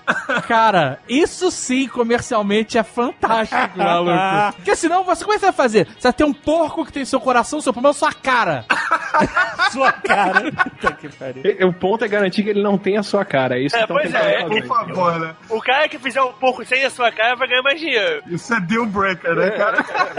Eu consigo imaginar esse universo no futuro com as duas possibilidades acontecendo. Você tem a fazenda de porcos genéricos que tem uma compatibilidade com você e tal, e eles são usados na medida da demanda, e você tem os ricões que mandam os seus fazer os seus próprios É, mas aí vira aí o filme do da, da, da Scarlett Ian Johansson. McGregor, né? Ian McGregor, a ilha. É, a ilha, só que é a versão com porcos. É, É uma mistura de ainda com o Baby. né? Mas aí você imagina, o carnaval tá chegando, o cara que tem grana, ele já começa a fazer o porquinho dele seis meses antes. Ele sabe que depois do carnaval ele vai precisar do transplante de fígado. E aí na quarta-feira de cinzas já tem feijoada. A ideia da fazenda de porcos genérica eu acho genial. genial, cara, genial. Será que você pode usar óleos de porco, de porco, transplante de córnea de porco? Já estão fazendo Acho também. que, acho que já, já fizeram. Caraca. Eles podiam fazer transplante de olho de tumburutaca. Seria foda. ah, pra você ver mais cores. Mas tu brutaca é micro. Ah, eu não me importo, não. Bota numa bola de Você vidro. vai botar tudo o quê? Tipo o olho do Batu, né? O olho do Batô? Brutaca lá dentro. Porra, Tumburutaca tem uma visão inacreditável. Não lembra do Nerdologia? Pois é, pois é. No primeiro Nerdcast de tecnologias do futuro, a gente falou sobre doping genético e como fazer pessoas transgênicas, né? Ou modificadas geneticamente. E Aham. isso já tá acontecendo pouco a pouco. Pouco a pouco, porque você não pode fazer um embrião transgênico e engravidar alguém com ele vendo o que dá. É, então o que, que é o pouco a pouco? O que já rola hoje em dia é você pegar alguém, por exemplo, que tá com câncer, tira o sangue dessa pessoa, pega as células do sistema imune dela e você só transforma essas células geneticamente. Tira uma amostra do sangue. É, não tira o sei lá, sangue. litro de sangue. É da sangria medieval. Exato. Você fala tira o sangue, imagina um saco vazio no chão. O cara pendurado de cabeça pra baixo. Exato, né? Não, tá. Você tira uma amostra do sangue. E aí você transforma só essas células imunes. Você só modifica geneticamente elas e transforma elas pra combater o câncer daquela pessoa melhor. Certo. E aí põe de volta nela. Já curaram acho que 10, 15 pacientes no, no experimento recente. Sério? Agora, metade dos pacientes tratados se curaram do câncer desse jeito. Caraca, você vai tudo virar zumbi, né? Tu viu o filme.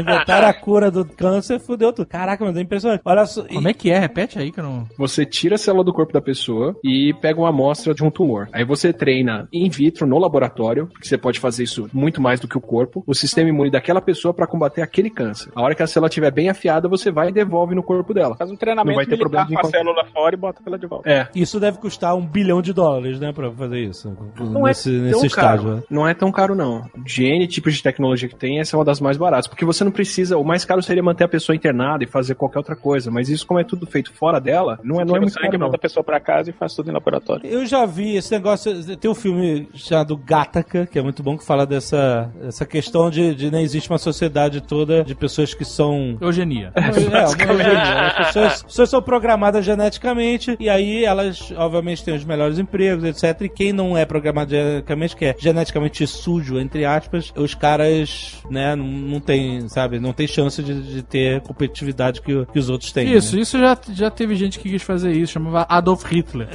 Então, Não, é, foi o eles único. chamam, ele não, Mas da maneira que no filme eles falam que ah, é proibido por lei ter, preco- ter, ter preconceito genético, mas eles sempre conseguem uma amostra do teu DNA, sei lá, numa maceta da porta que tu pegou. O cara É, tá a história, ele. a história de ficção científica é, é, é interessante, né? É, Porque exato. tem todo esse contexto. Você não pode ter preconceito genérico, mas você dá um beijo na. A mulher dá um beijo no cara. Eu lembro que tinha uma cena assim, né? Ah. Que a mulher dava um beijo no cara, que ela tava interessada, e aí ela ia correndo pra poder tirar a amostra de célula do lábio. Pra ver qual Pra é. poder ver a compatibilidade e a genética do cara, se o filho ia ser bom a ponto dela valer a pena eles casarem. Exato, então. Exatamente, exatamente. E aí, obviamente, essa questão do tratado no filme. É, Você ia fazer entrevista de, entre- de emprego de escafandro. Então, mas isso já, É, se, cair, se cair um fio de cabelo, já era. Exatamente. isso já rola na Europa. O quê? Você já pode fazer. Ó, olha só, soma as duas pontas. Você já pode fazer teste genético no feto pra ver se ele tem a alteração cromossômica. Então, o que eu vi, rapidão, era justamente que tinha gente, era um casal que eles tinham um problema seríssimo, que era hereditário, era alguma doença mega degenerativa. Eles conseguiam isolar essas células. Então, eles fizeram uma inseminação artificial com as células que não carregavam esse problema e baixou de 50 e poucos por cento a chance dos filhos terem esse problema para 4%, entendeu? De fato, foi um nascimento com manipulação genética. Não, mas aí- e seleção de genes. Aí é Mas maneiro. Aí é entendeu? pro bem. Você, em vez Sim, da pessoa nascer então. com um problema, você diminuiu a possibilidade disso acontecer a quase zero. Eu concordo Mas- completamente Ótimo. com isso. Totalmente. A pessoa pode nascer e, e ter a vida de merda com um problema. Dependente a vida inteira por conta Exatamente. disso, ou você pode ter uma vida plena. Mas aí o que a discussão é assim, beleza. Aí por que, que já que a gente tá fazendo isso, por que, que a gente não escolhe que ele tenha olhos azuis? Ou essas características? então é o passo de. Apesar de ser uma coisa benéfica, e eu concordo com ela, é o passo Não, mas olha só, inicial pra presta você atenção. fazer a manipulação total. Tem um ditado que diz assim: Ninguém é VIP quando todo mundo consegue entrar na sala VIP. É um ditado do aeroporto de Guarulhos. Quando tem muita gente na sala VIP e ninguém consegue Ninguém mais é sentar VIP. e acabou o sanduíche de queijo com presunto, meu, ninguém mais é VIP. Se todo se você pode escolher geneticamente que, sei lá, seu filho tenha olhos azuis, que isso vai ser foda pra vida dele, todo mundo tiver olho azul, é uma merda no final Ah, das contas, né? É, quem tiver olho marrom vai se dar bem. É, tipo, o cara que vai na Suécia, o cara cabelo preto e olho preto, ele vira rei. Porque É. todo mundo na Suécia é louro de olho azul. Sim, sim, sim. Mas no- o olho é só um detalhe, eu tô falando de outras coisas. Da... Olha o jovem nerd. Quer definir geneticamente o tamanho da. O que? Dois centímetros de pau? É. Quem não queria mais dois centímetros de pau? O Kid Bengala e o Stronda. Ele não precisa. Mas eu, eu tô justamente pintando o cenário do Gataca, entendeu? Do cara ser o atleta perfeito, porque ele foi geneticamente criado pra ser o atleta perfeito, ou o soldado perfeito, ah, whatever, entendeu?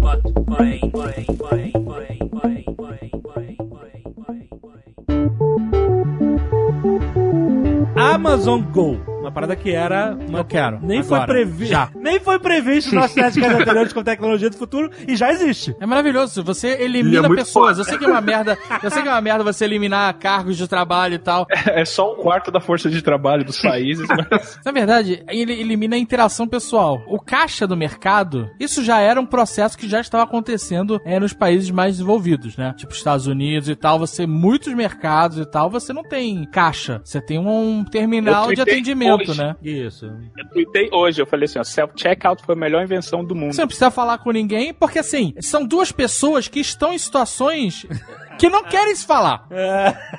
O caixa, o caixa, ele é um carcereiro. É isso que ele é. Ele é um carcereiro e ele tá- ele- o trabalho dele é não deixar você fugir daquela prisão sem pagar. É isso. Essa é a parada. Ele tá ali pra te impedir. Tem um curral, tem uma baia, onde você, preso, vai passar. Você só pode sair dessa prisão E é que nem aqueles mercados que o cara vem checar a lista de compras e os itens do é, carrinho hora que caraca, você lembra sai, né? disso? Caraca, o cara na saída olha que você comprou. Não, Lembra Isso disso não, não, isso tem acontece ainda. Atacadão acontece isso ainda. É, na Best Buy tem isso também. Você paga, aí você vai passar pela Ah, não, porta, o malandro fala, deixa eu ver aí se Isso. você comprou o que você comprou mesmo. É isso aí, Isso. nota fiscal. É muito ofensivo isso, Não cara. é? Mas e aí? Bom, a Amazon Go é esse conceito de um super- supermercado onde você entra, todos os produtos estão identificados de alguma forma com É RFID. É RFID, né? Não, não, não, não é Não RFID. é? Não É é? RFID. Isso é interessante. Não? Não, é RFID. Eles É visual. Utilizam, eles utilizam câmeras de alta definição, eles traqueiam todos os produtos e o movimento do produto no ar pra saber se você pegou ou não. Caraca, Muito agora. foda. Agora eu fiquei surpreendido. Sério que é essa tecnologia? Caraca, olha só, se for assim mesmo, e não duvido que eu acredito em vocês, quando você passa na loja, quando você passa na porta da loja, a prateleira já se arruma pra você. É. Aquele chocolate que você gosta pula pra frente, né? Se bobear, ejeta e cai no teu colo. O cara olha só, só pra fechar a questão, pra quem não, não conhece ainda, você vai ao supermercado, bota tudo que você quer dentro da sua sacola de compras, consegue detectar tudo que você pegou. A cara que você fez quando você pegou. Ah, isso também. É o E principal. você sai da loja sem passar em nenhum caixa e ele vai saber tudo que você comprou e vai cobrar direto no seu cartão de crédito. É isso. Basicamente, esse é o conceito. É, vai cobrar na sua conta, que assim, né? Na da conta que você Amazon tem na que- Amazon e tal. E aí, mas- a gente tá discutindo aqui como que ele detecta. Cara, eu não sabia que eram câmeras, eu achava que. Mas não Que tem era- nada de RFID? Nada? Não, Porque aí você nada não tem qualquer RFID. etiqueta em nada. Você só põe um produto na loja e acabou. Não, não... No videozinho. Mas peraí, quando, como eles impedem? Porque assim, é muito bonito a tecnologia. Como eles impedem que você roube? Essa que é a barata. Ele tá vendo a sua cara e o que você pegou. Ele tá vendo tudo, os lados de todos os corredores estão sendo filmados. Na porta tem o famoso segurança que vai dizer, o senhor, eu quero chocolate, senhor. É, é um Ele ele falar comprou contigo. aquele chocolate. Essa mesma tecnologia É, que reconhece o produto, ela também reconhece a face e vai ser, e vai ser conectado com, com a informação que tem na sua né? conta. Exatamente. Então, assim, você pegou o produto e saiu. Uma pessoa normal, vamos dizer assim, ela vai chegar na Amazon, ela vai lá escanear, né, passar o celular na entrada, como tem que passar, que mostra no videozinho, né? Tem que passar o celular, né? É, Ok. pelo, pelo dá um menos no vídeo mostrou. Você faz um check-in dizendo que chegou, né? Você passa o celular lá, faz o tum. E aí eles sabem, a Amazon sabe que você entrou na loja Aham. e ela vai filmar você pegando as coisas e cobrar e tá tudo certo. Maravilhoso. Melhor mundo possível. Imagina, a porta aberta assim, você não precisa parar. Você já comprou, já foi embora. É muito ágil. Sim. Não tem fila, é maravilhoso, cara. Sim, sim. Aí o que acontece? o cara mal intencionado, ele não é o cara que fez check-in e comprou e não sei o que lá. Não, não. É o cara que tá usando uma gaiola de Faraday de roupa. Só agora. Porra, não é possível. Entrou na, na, na Amazon com a mochila, jogou tudo lá dentro e saiu correndo. Como é que ela vai se prevenir disso? Não, esse, aí você já não Não, para tem agora. segurança, deve ter alguém, não é que não tem ninguém. Deve ter um segurança Se lado você de entrar fora, pra né? zoar a parada, vai ter um segurança Mas lá. será que ela detecta se você entrar e não se registrar? Entrar. Não te deixa nem passar pela catraca. Mas não tem catraca! Essa que é a parada, não tem catraca. Não, mas é, não, eu acho que a versão final aberta pro público vai ter alguma maneira de impedir você de entrar sem. Um laser. Então, Paralisante. Laser do Resident Evil, né? É, na verdade vai ter um laser na saída. Na hora que você correr, ele já É, porque eles têm, eles têm uma loja conceito. Em é, Seattle. né, Em Seattle, exatamente. Ainda não. Eles estão testando, né? Ainda não, não é uma coisa que faz parte do dia a dia de, de todo mundo. Mas é uma tecnologia possível e eles estão demonstrando. É, lembrando não, que eles assim- têm aqueles, aqueles botõezinhos que você clica e pede um sabão em pó, já dash na casa das pessoas. Ele, é, exatamente, os dash buttons. Então, eles já têm um monte de coisas que surgiram como conceito e que estão na casa das pessoas. A Amazon é uma parada inacreditável, assim, como empresa, né? Tudo bem, é- ela é mais uma Foda, empresa cara. que não ganha um centavo, né? Essas empresas monstros que, não- que sempre estão com prejuízo, né? Mas ela realmente, ela inova, cara. Isso é uma parada que a gente não pode deixar de... Ela inovou o modelo de negócio, ela fomentou a indústria de e-books, de readers. ah, a AWS. A parte que- logística dela de estoque, com robôs e caralho, é uma parada inacreditável, um sonho logístico. É o que o robô, É. o robô leva, parece aqueles aspiradores de pó, né? Ele leva a prateleira com os produtos até o cara que faz o picking, a seleção dos produtos pra embalagem. É uma parada inacreditável. E essas paradas de Amazon Foda. Dash, cara, é uma ideia. Você para pra pensar em termos, né, com a visão de business, é uma ideia genial, porque tem produtos que você Genial. compra sempre. tipo, papel higiênico, sabão em pó, água, detergente, sabonete. E são esses produtos que eles querem fazer o botão. Não, não querem fazer um botão da UETA, sacou? não querem fazer um botão do... é, do- é bem Ah, eles querem fazer de, de cartão de memória. Ah, eu preciso de um cartão de memória. Não é isso. São paradas que você usa pelo menos uma vez por mês. Amazon Dash é aquele botãozinho que você compra ele ligado na internet, você aperta o botão e ele encomenda. Custa aquele 5 produto. dólares, mas É. eles dão um desconto na primeira compra. Aham. E aí você coloca o botão, um mini botão, é, com Wi-Fi ligado à sua conta, você configura ele rapidamente no aplicativo. E aí é isso, você bota, por exemplo, sabão pra lavar roupa. Você bota perto de onde você guarda esse sabão. Sim. E água, onde você estoca sua água, essas coisas. E aí Acabou, quando, quando seu produto tá acabando ou acabou, você simplesmente aperta o botão. Ele dá uma piscadinha e você sabe que até o dia seguinte você recebe uma caixa com a quantidade que você já pré-determinou é, na configuração inicial que você fez daquele produto. Então você pode ter um monte pra cada coisa que você usa, cara. Tá no banheiro, deu aquela puxada no papel higiênico, apareceu o marrom, né? Apareceu a cartolina. Tu, opa, tu já apertou ali, amigo. Tu sabe que até o dia seguinte tu vai ter que Daqui a pouco ele te atende na até porta. o dia né? seguinte tu vai ter que ter, usar o jornal, mas. Não, é muito, muito bom. Aí uma coisa que uma empresa pode inovar, ó, pra te entregar na hora. Você aperta, o cara já bate na porta. Não, pra inovar ela tem que calcular. Quando o papel higiênico estiver acabando, faltando assim, tem agora tantas voltas de papel. Isso dá pra mais um dia. Vou mandar o papel pro cara. Aí sim. Então, eles já têm produtos que eles põem no caminhão antes dos produtos serem pedidos, porque são produtos que vendem muito e naquela região alguém vai comprar pra eles entregarem Ah, mais rápido. isso é, isso é genial, isso é muito A genial. logística desses caras é um negócio muito impressionante, cara. Eles, e eles começaram a vender agora, com os produtos da Amazon, tudo que é mais vendido. Então, ah, sei lá, de repente, é, grill pra churrasqueira tá na moda e tá todo mundo comprando. E tem um que é muito vendido que eles estão vendo que faz um lucro. Eles vão lá e criam um grill da Amazon. Amazon Basics. É, Amazon, Amazon Basics. Basics. Se esse grill tiver menos de 4 estrelas e meia, eles tiram do ar. E com isso eles estão pegando todo o mercado que está sendo dominado por um produto e estão colocando o produto deles como dominante. Melhor e mais barato. O próximo passo é fazer isso na loja, com um teste AB para ver o que vende mais em que posição. É que o Walmart já faz há muito tempo, né? Mas o, o Caio Gomes já tinha descrito esse negócio da Amazon Go, algo parecido em Amsterdã, não tinha? Um supermercado que também não tem caixa? Não, não, não. O que tem aqui é, é self. É só um caixa que você mesmo que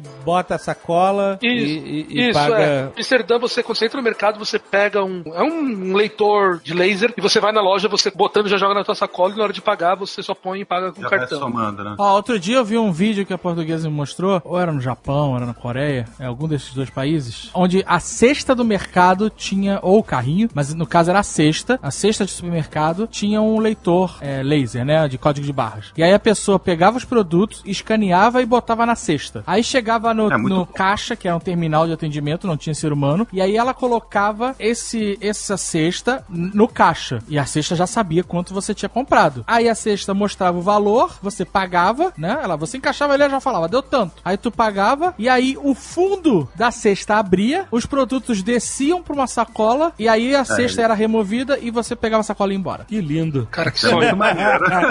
E por que isso a gente tira? Assim, E no mercado é uma coisa que no Brasil a gente não faz muito, a gente faz uma vez por semana e tal. Mas na Europa é muito comum você ir no mercado todo santo Eu vou na dia. padaria todo dia. Eu Tem tem- também vou no, no supermercado todo dia. Mas assim, é engraçado como isso é- é- são comportamentos culturais, né? É, o Brasil a gente sabe que a mania, né, de comprar uma vez por mês foi por conta do, do- dos décadas de inflação que a gente A viveu. inflação, é. Então as pessoas, a gente já falou isso, as pessoas compravam tudo assim que recebiam salário, porque se deixassem pra comprar aos poucos ou em duas vezes ou no final do mês, o poder aquisitivo dela todo. sumia, e- e- evaporava. É. né? Era por isso, a compra de mês era isso, né? Na Europa você percebe que esse movimento de comprar coisas diariamente ou a cada dois, três dias deve-se muito ao fato de você morar em lugares pequenos. É, muitas residências na Europa não são grandes. Assim como grandes cidades como Nova York, São Francisco, que também tem esse hábito. de Você não tem como guardar, É, não tem como comprar duas caixas de água, um engradado de cerveja, essa coisa. Você não vai ter onde botar isso na Você sua casa. compra na necessidade. E aí você compra conforme você vai usando. Por causa do seu lifestyle. É interessante, Sim. né? Como, Exatamente. como os hábitos comerciais são pela forma que você vive, né? Ah, e detalhe, a Amazon já patenteou um sistema de Uber para entrega. Você cadastra o teu carro e você vira um entregador local. Eles pa- vão parar um caminhão gigante com as coisas para serem entregues no bairro e você fica indo com o teu carro e buscando. E a gente já teve em Orlando, como sempre, né? a gente compra assim uma mambinha. E aí.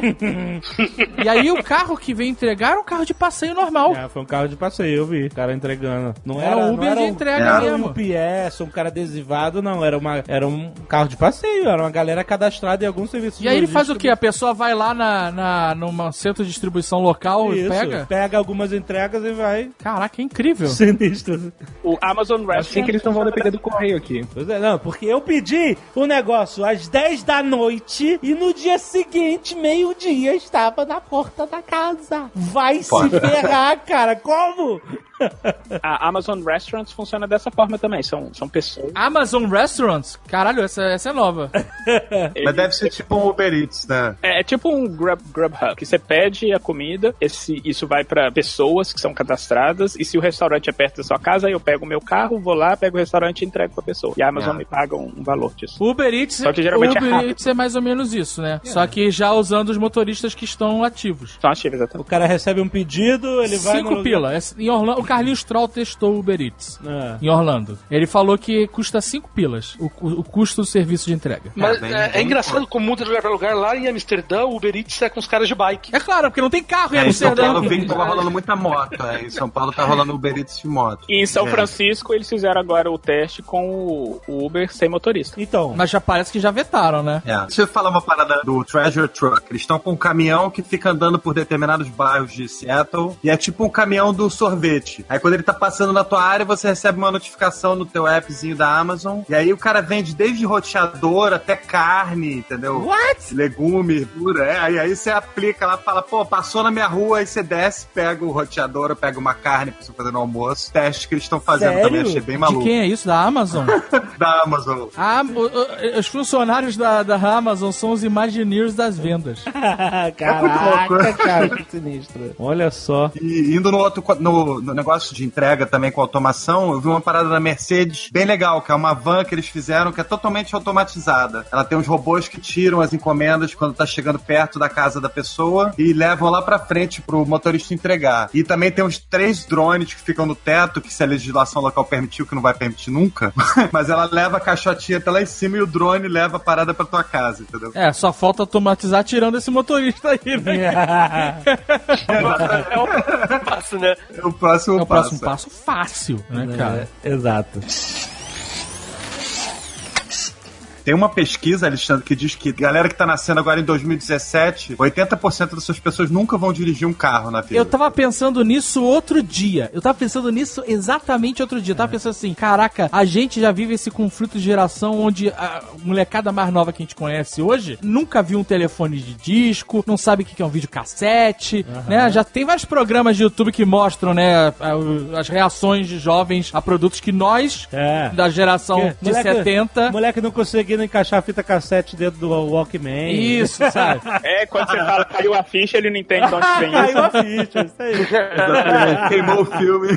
É a galera que vem na geração, acho que dos anos 90, ela já não entende muitas coisas que nós da geração dos anos 70 e 80 é, vivemos e, e usamos e somos velho pai e estamos falando aí até hoje. Sim. Mas você parou pra pensar que é exatamente isso, cara. A galera até 2017, até um pouco antes, eu acho, Minha filha nasceu em 2014. é, essa galera não vai de saber dirigir carro. Olha aí. Você, Vai achar esquisito você querer dirigir seu próprio. Como você quer dirigir? você imagina daqui a 20 anos, se nós estivermos vivos com, com 60 anos, né? Alguns estarão, outros não. nós seremos tipo os antigos que sabem dirigir. Sabe qual é? tipo quando aconteceu Lembrei, uma. lembrei do De Volta para o Futuro 2, que os caras vão jogar o videogame lá e falam assim, Ih, eu tenho que usar as mãos. É tipo isso.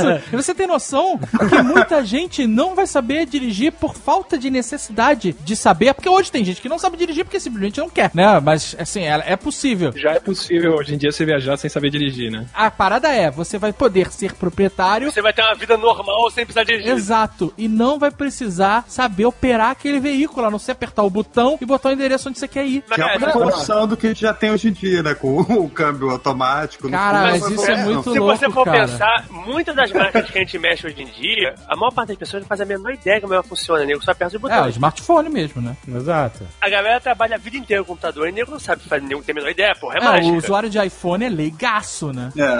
Por- Porque o iPhone é completamente fechado, então o cara realmente só o- opera o aparelho nos aplicativos que ele gosta. E se pensar bem, esse é o sucesso da coisa, porque o usuário não quer saber. Eu quero ser usuário leigo. Eu não quero ficar mandando Exatamente. IRQ de programa pra ele rodar. Porra, eu não quero fazer disco de, de boot. Não quero. Exatamente, é. Você quer entrar no carro e falar assim, vai. Aí ele vai, vai. É, mas olha só. o- Aí eu, eu vou ser daqueles cara velho que hackeia o carro pra poder dirigir. Ah, então. então, você vai ser de alguma forma um usuário hacker. Vou, vou, vou ter que, vou ter Tu que não vai- arrancar o Tu controle não vai do carro. poder ter o carro da Apple, então. Mas já, Da Apple não. Apple não. Vai ter que comprar um Android. Vai ter que ter um carro mais poluído visualmente.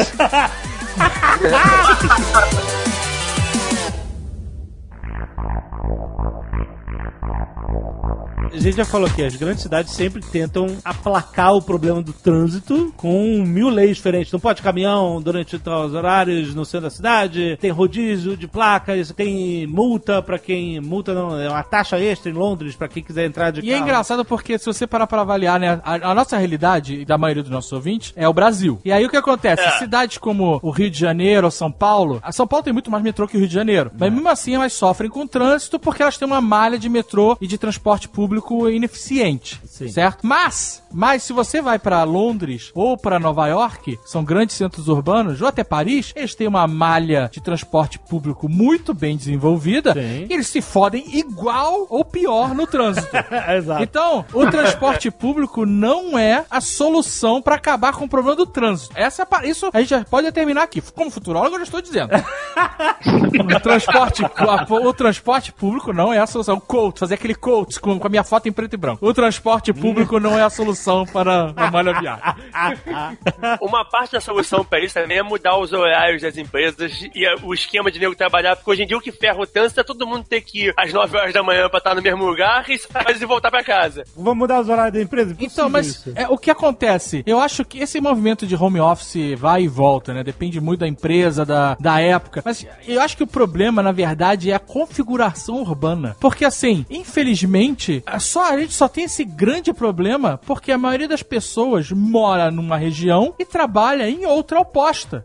Então, ou estuda em outra oposta. Então, o que acontece? Você tem esse caos no trânsito, esse nó no trânsito, porque a pessoa tem que sair de uma extremidade da cidade para outra. A solução real, que é utópica, mas um futurólogo tem que falar, a solução real é, que na verdade até melhora muito a qualidade de vida da pessoa, é você estudar e trabalhar e fazer a sua vida num raio de ação curto, onde você possa fazer tudo sem depender de transporte motor. É, mas isso é, é é inviável em ideal. muitos casos. O cara tem que morar num lugar que Não, não tem. Como tem futurólogo, eu não preciso resolver Não, nada. então, eu só preciso dizer. eu só- É um futurólogo do escrotismo. Só, é precisa, di- só precisa dizer e ganhar dinheiro no livro, né? O Exato. resto- Vou lançar um livro. Soluções para um futuro melhor. Mas olha só, o, o Google tentou fazer isso, ou uma coisa parecida, aqui dentro do, de Mountain View, que é colocar casas e, e tudo que o funcionário precisa perto do trabalho, que aí ideia é, você pode vir caminhando pro trabalho, ou quando você quiser trabalhar em casa, você não tá tão longe do escritório. Um, um pequenino probleminha que aconteceu com isso foi que o... Todo mundo morreu de tédio. Não, não só isso. Até que, até que a região é legal. O problema todo é que um aluguel nessa região é o olho da cara. Possível. Caríssimo, exatamente. Você não Mas tem então- como controlar o mercado imobiliário. Por qual, não, qual é o problema e por que que você não pode controlar? O que falhou? A oferta. Oferta. A demanda é, o Google tem 32 mil funcionários, 32 mil e um com o André agora, trabalhando nesse, nesse local, em Mountain View. Google Play. Isso, 32, é uma cidade, mano. É. É. uma empresa que tem 32 mil pessoas no mesmo lugar. E eu duvido que ela tenha habitação para essas 32 mil pessoas. Por isso que não deu certo. Todo mundo espalhado. Pois é, e aí E aí, é claro, uma- ah, é, é, o, o- quem, todo mundo quer morar perto do trabalho justamente por, por causa de tudo que eu já falei. Mas nem todo mundo pode, então o preço sobe. Porra, oferta e demanda. Então a solução do Google foi paliativa. Mas aí, como é que ele vai controlar os imóveis da... da- Beliche, eu não sei, cara. Beliche, tá maluco, caralho. terror.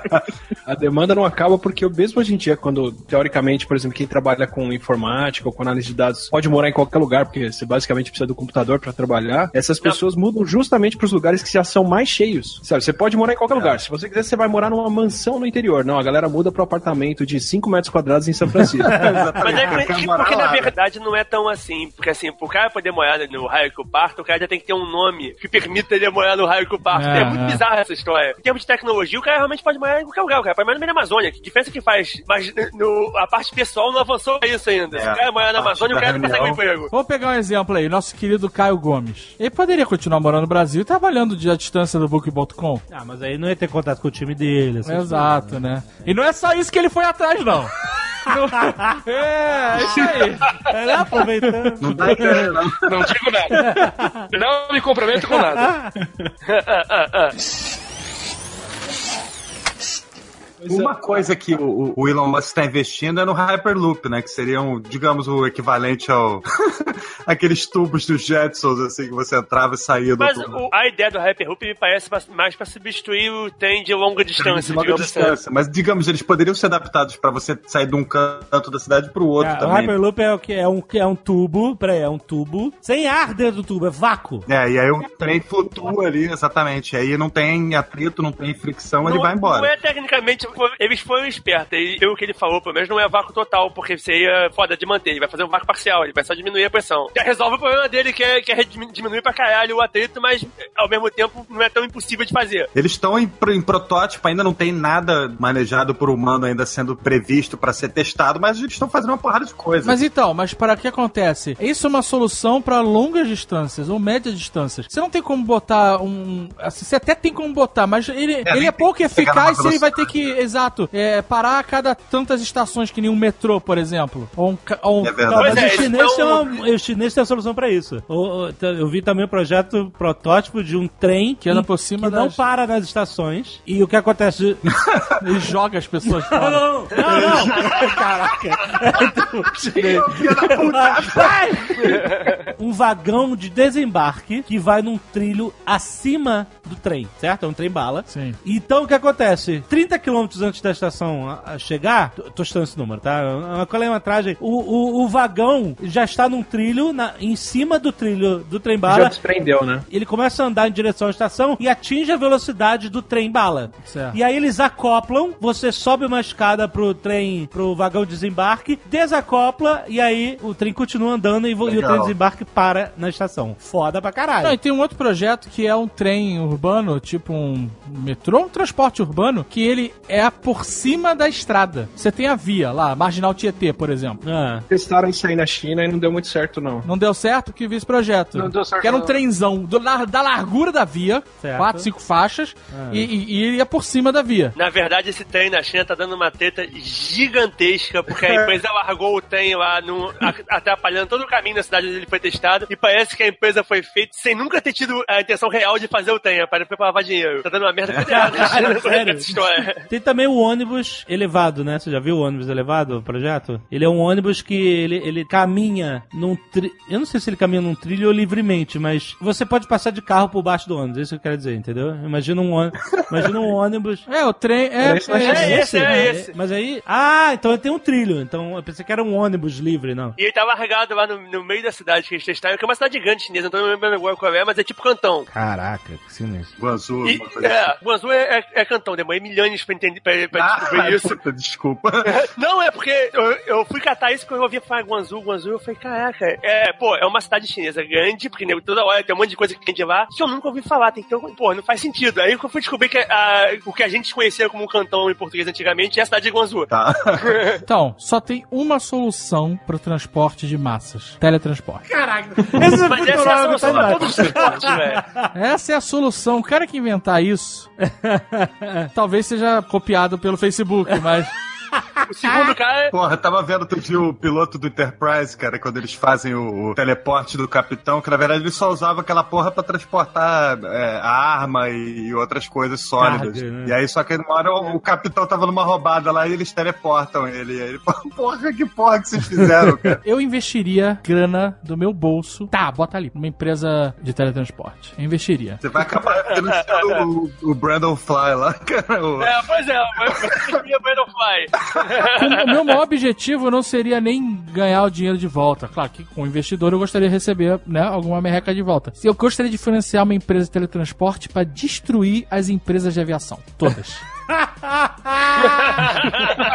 seria só por isso. Não tem como, coração. investidores de por que tanto ódio no seu coração? Os investidores vão ser as empresas de aviação, cara. Não tem como fugir. Eles, eles se adaptam. O dia que o investidor de uma empresa, que o dono de uma empresa de aviação quiser usar o teletransporte, você obriga ele a viajar dentro de uma caixa. ah, é. né? Isso aí. Não, você vai na caixa. Mas olha só, a solução mais viável com o mundo real que a gente tá vivendo e, e, e tá caminhando para é uns, pelo menos, centros urbanos em que só entrem carros autômatos. E aí, quando abre o sinal, todos os carros começam a andar ao mesmo tempo. Ou então não precisa ter sinal, porque eles conseguem é. é, atravessar o, o- o- cruzamento sem se bater. Enfim. Nem sinal, nem estacionamento, né? Exato. Você deixa o carro, e ele vai embora. Deixa, ele vai embora. Vai atender outra pessoa. Isso é realmente algo mais realista. Eu acho que deviam é- fazer isso em Uberlândia, cara. Nossa senhora. Porra, o Dudu não tá aqui, alguém tem que fazer essas piadas. Mas olha só, eu entendo que isso pode ser uma boa solução, porque a máquina funciona mais precisamente que o ser humano, mas isso não resolve o problema de volume. Se o volume for maior do que a capacidade da via, A via também vai. Mas você, você melhora muito o volume, porque se os carros se falam entre, Não, entre com si, certeza. eles conseguem andar muito mais próximos. com certeza, mas se todo mundo quiser ir pra um lugar ao mesmo tempo, o carro não vai, vai falar pro cara, olha, já tem gente demais lá, porque o carro vai saber. É. Já tem gente demais lá, melhor não ir agora. Mas você acha que não vai falar? E vai. E se bo... dependendo de como é que for o clima político na época, o carro sempre vai falar pra você: você não pode ir pra lá porque existe uma. a lei não Ah, permite. mas aí eu falo, mas eu sou um dos antigos, seu carro, filha da puta. E arranco a inteligência dele e saio dirigindo.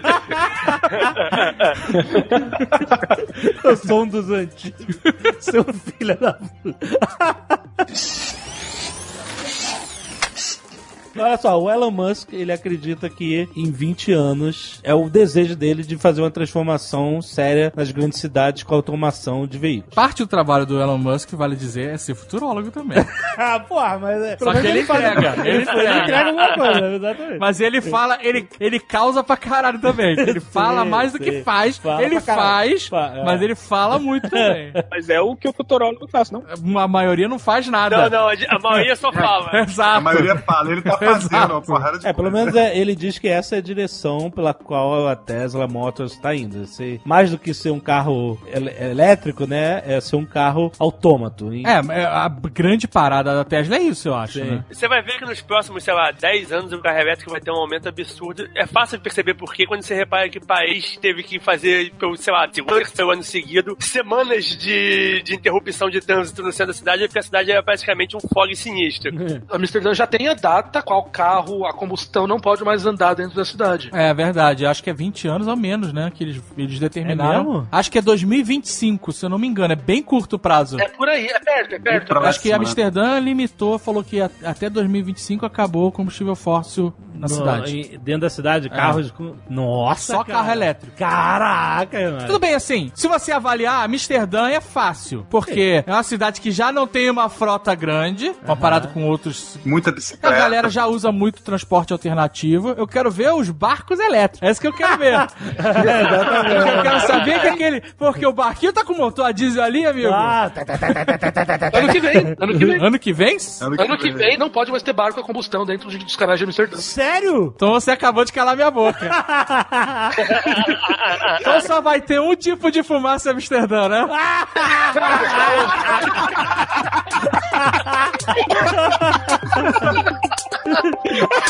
Hum.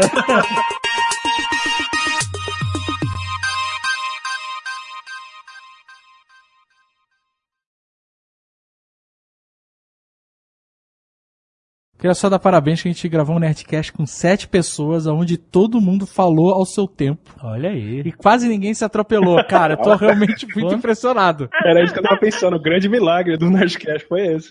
É sim, é porque o Carlos Voltor não está aqui, né? Senão teria sido impossível. Mas foi realmente um negócio impressionante, cara. Ai, ai, excelente. É o futuro. Este Nerdcast foi editado por Radiofobia, podcast e multimídia.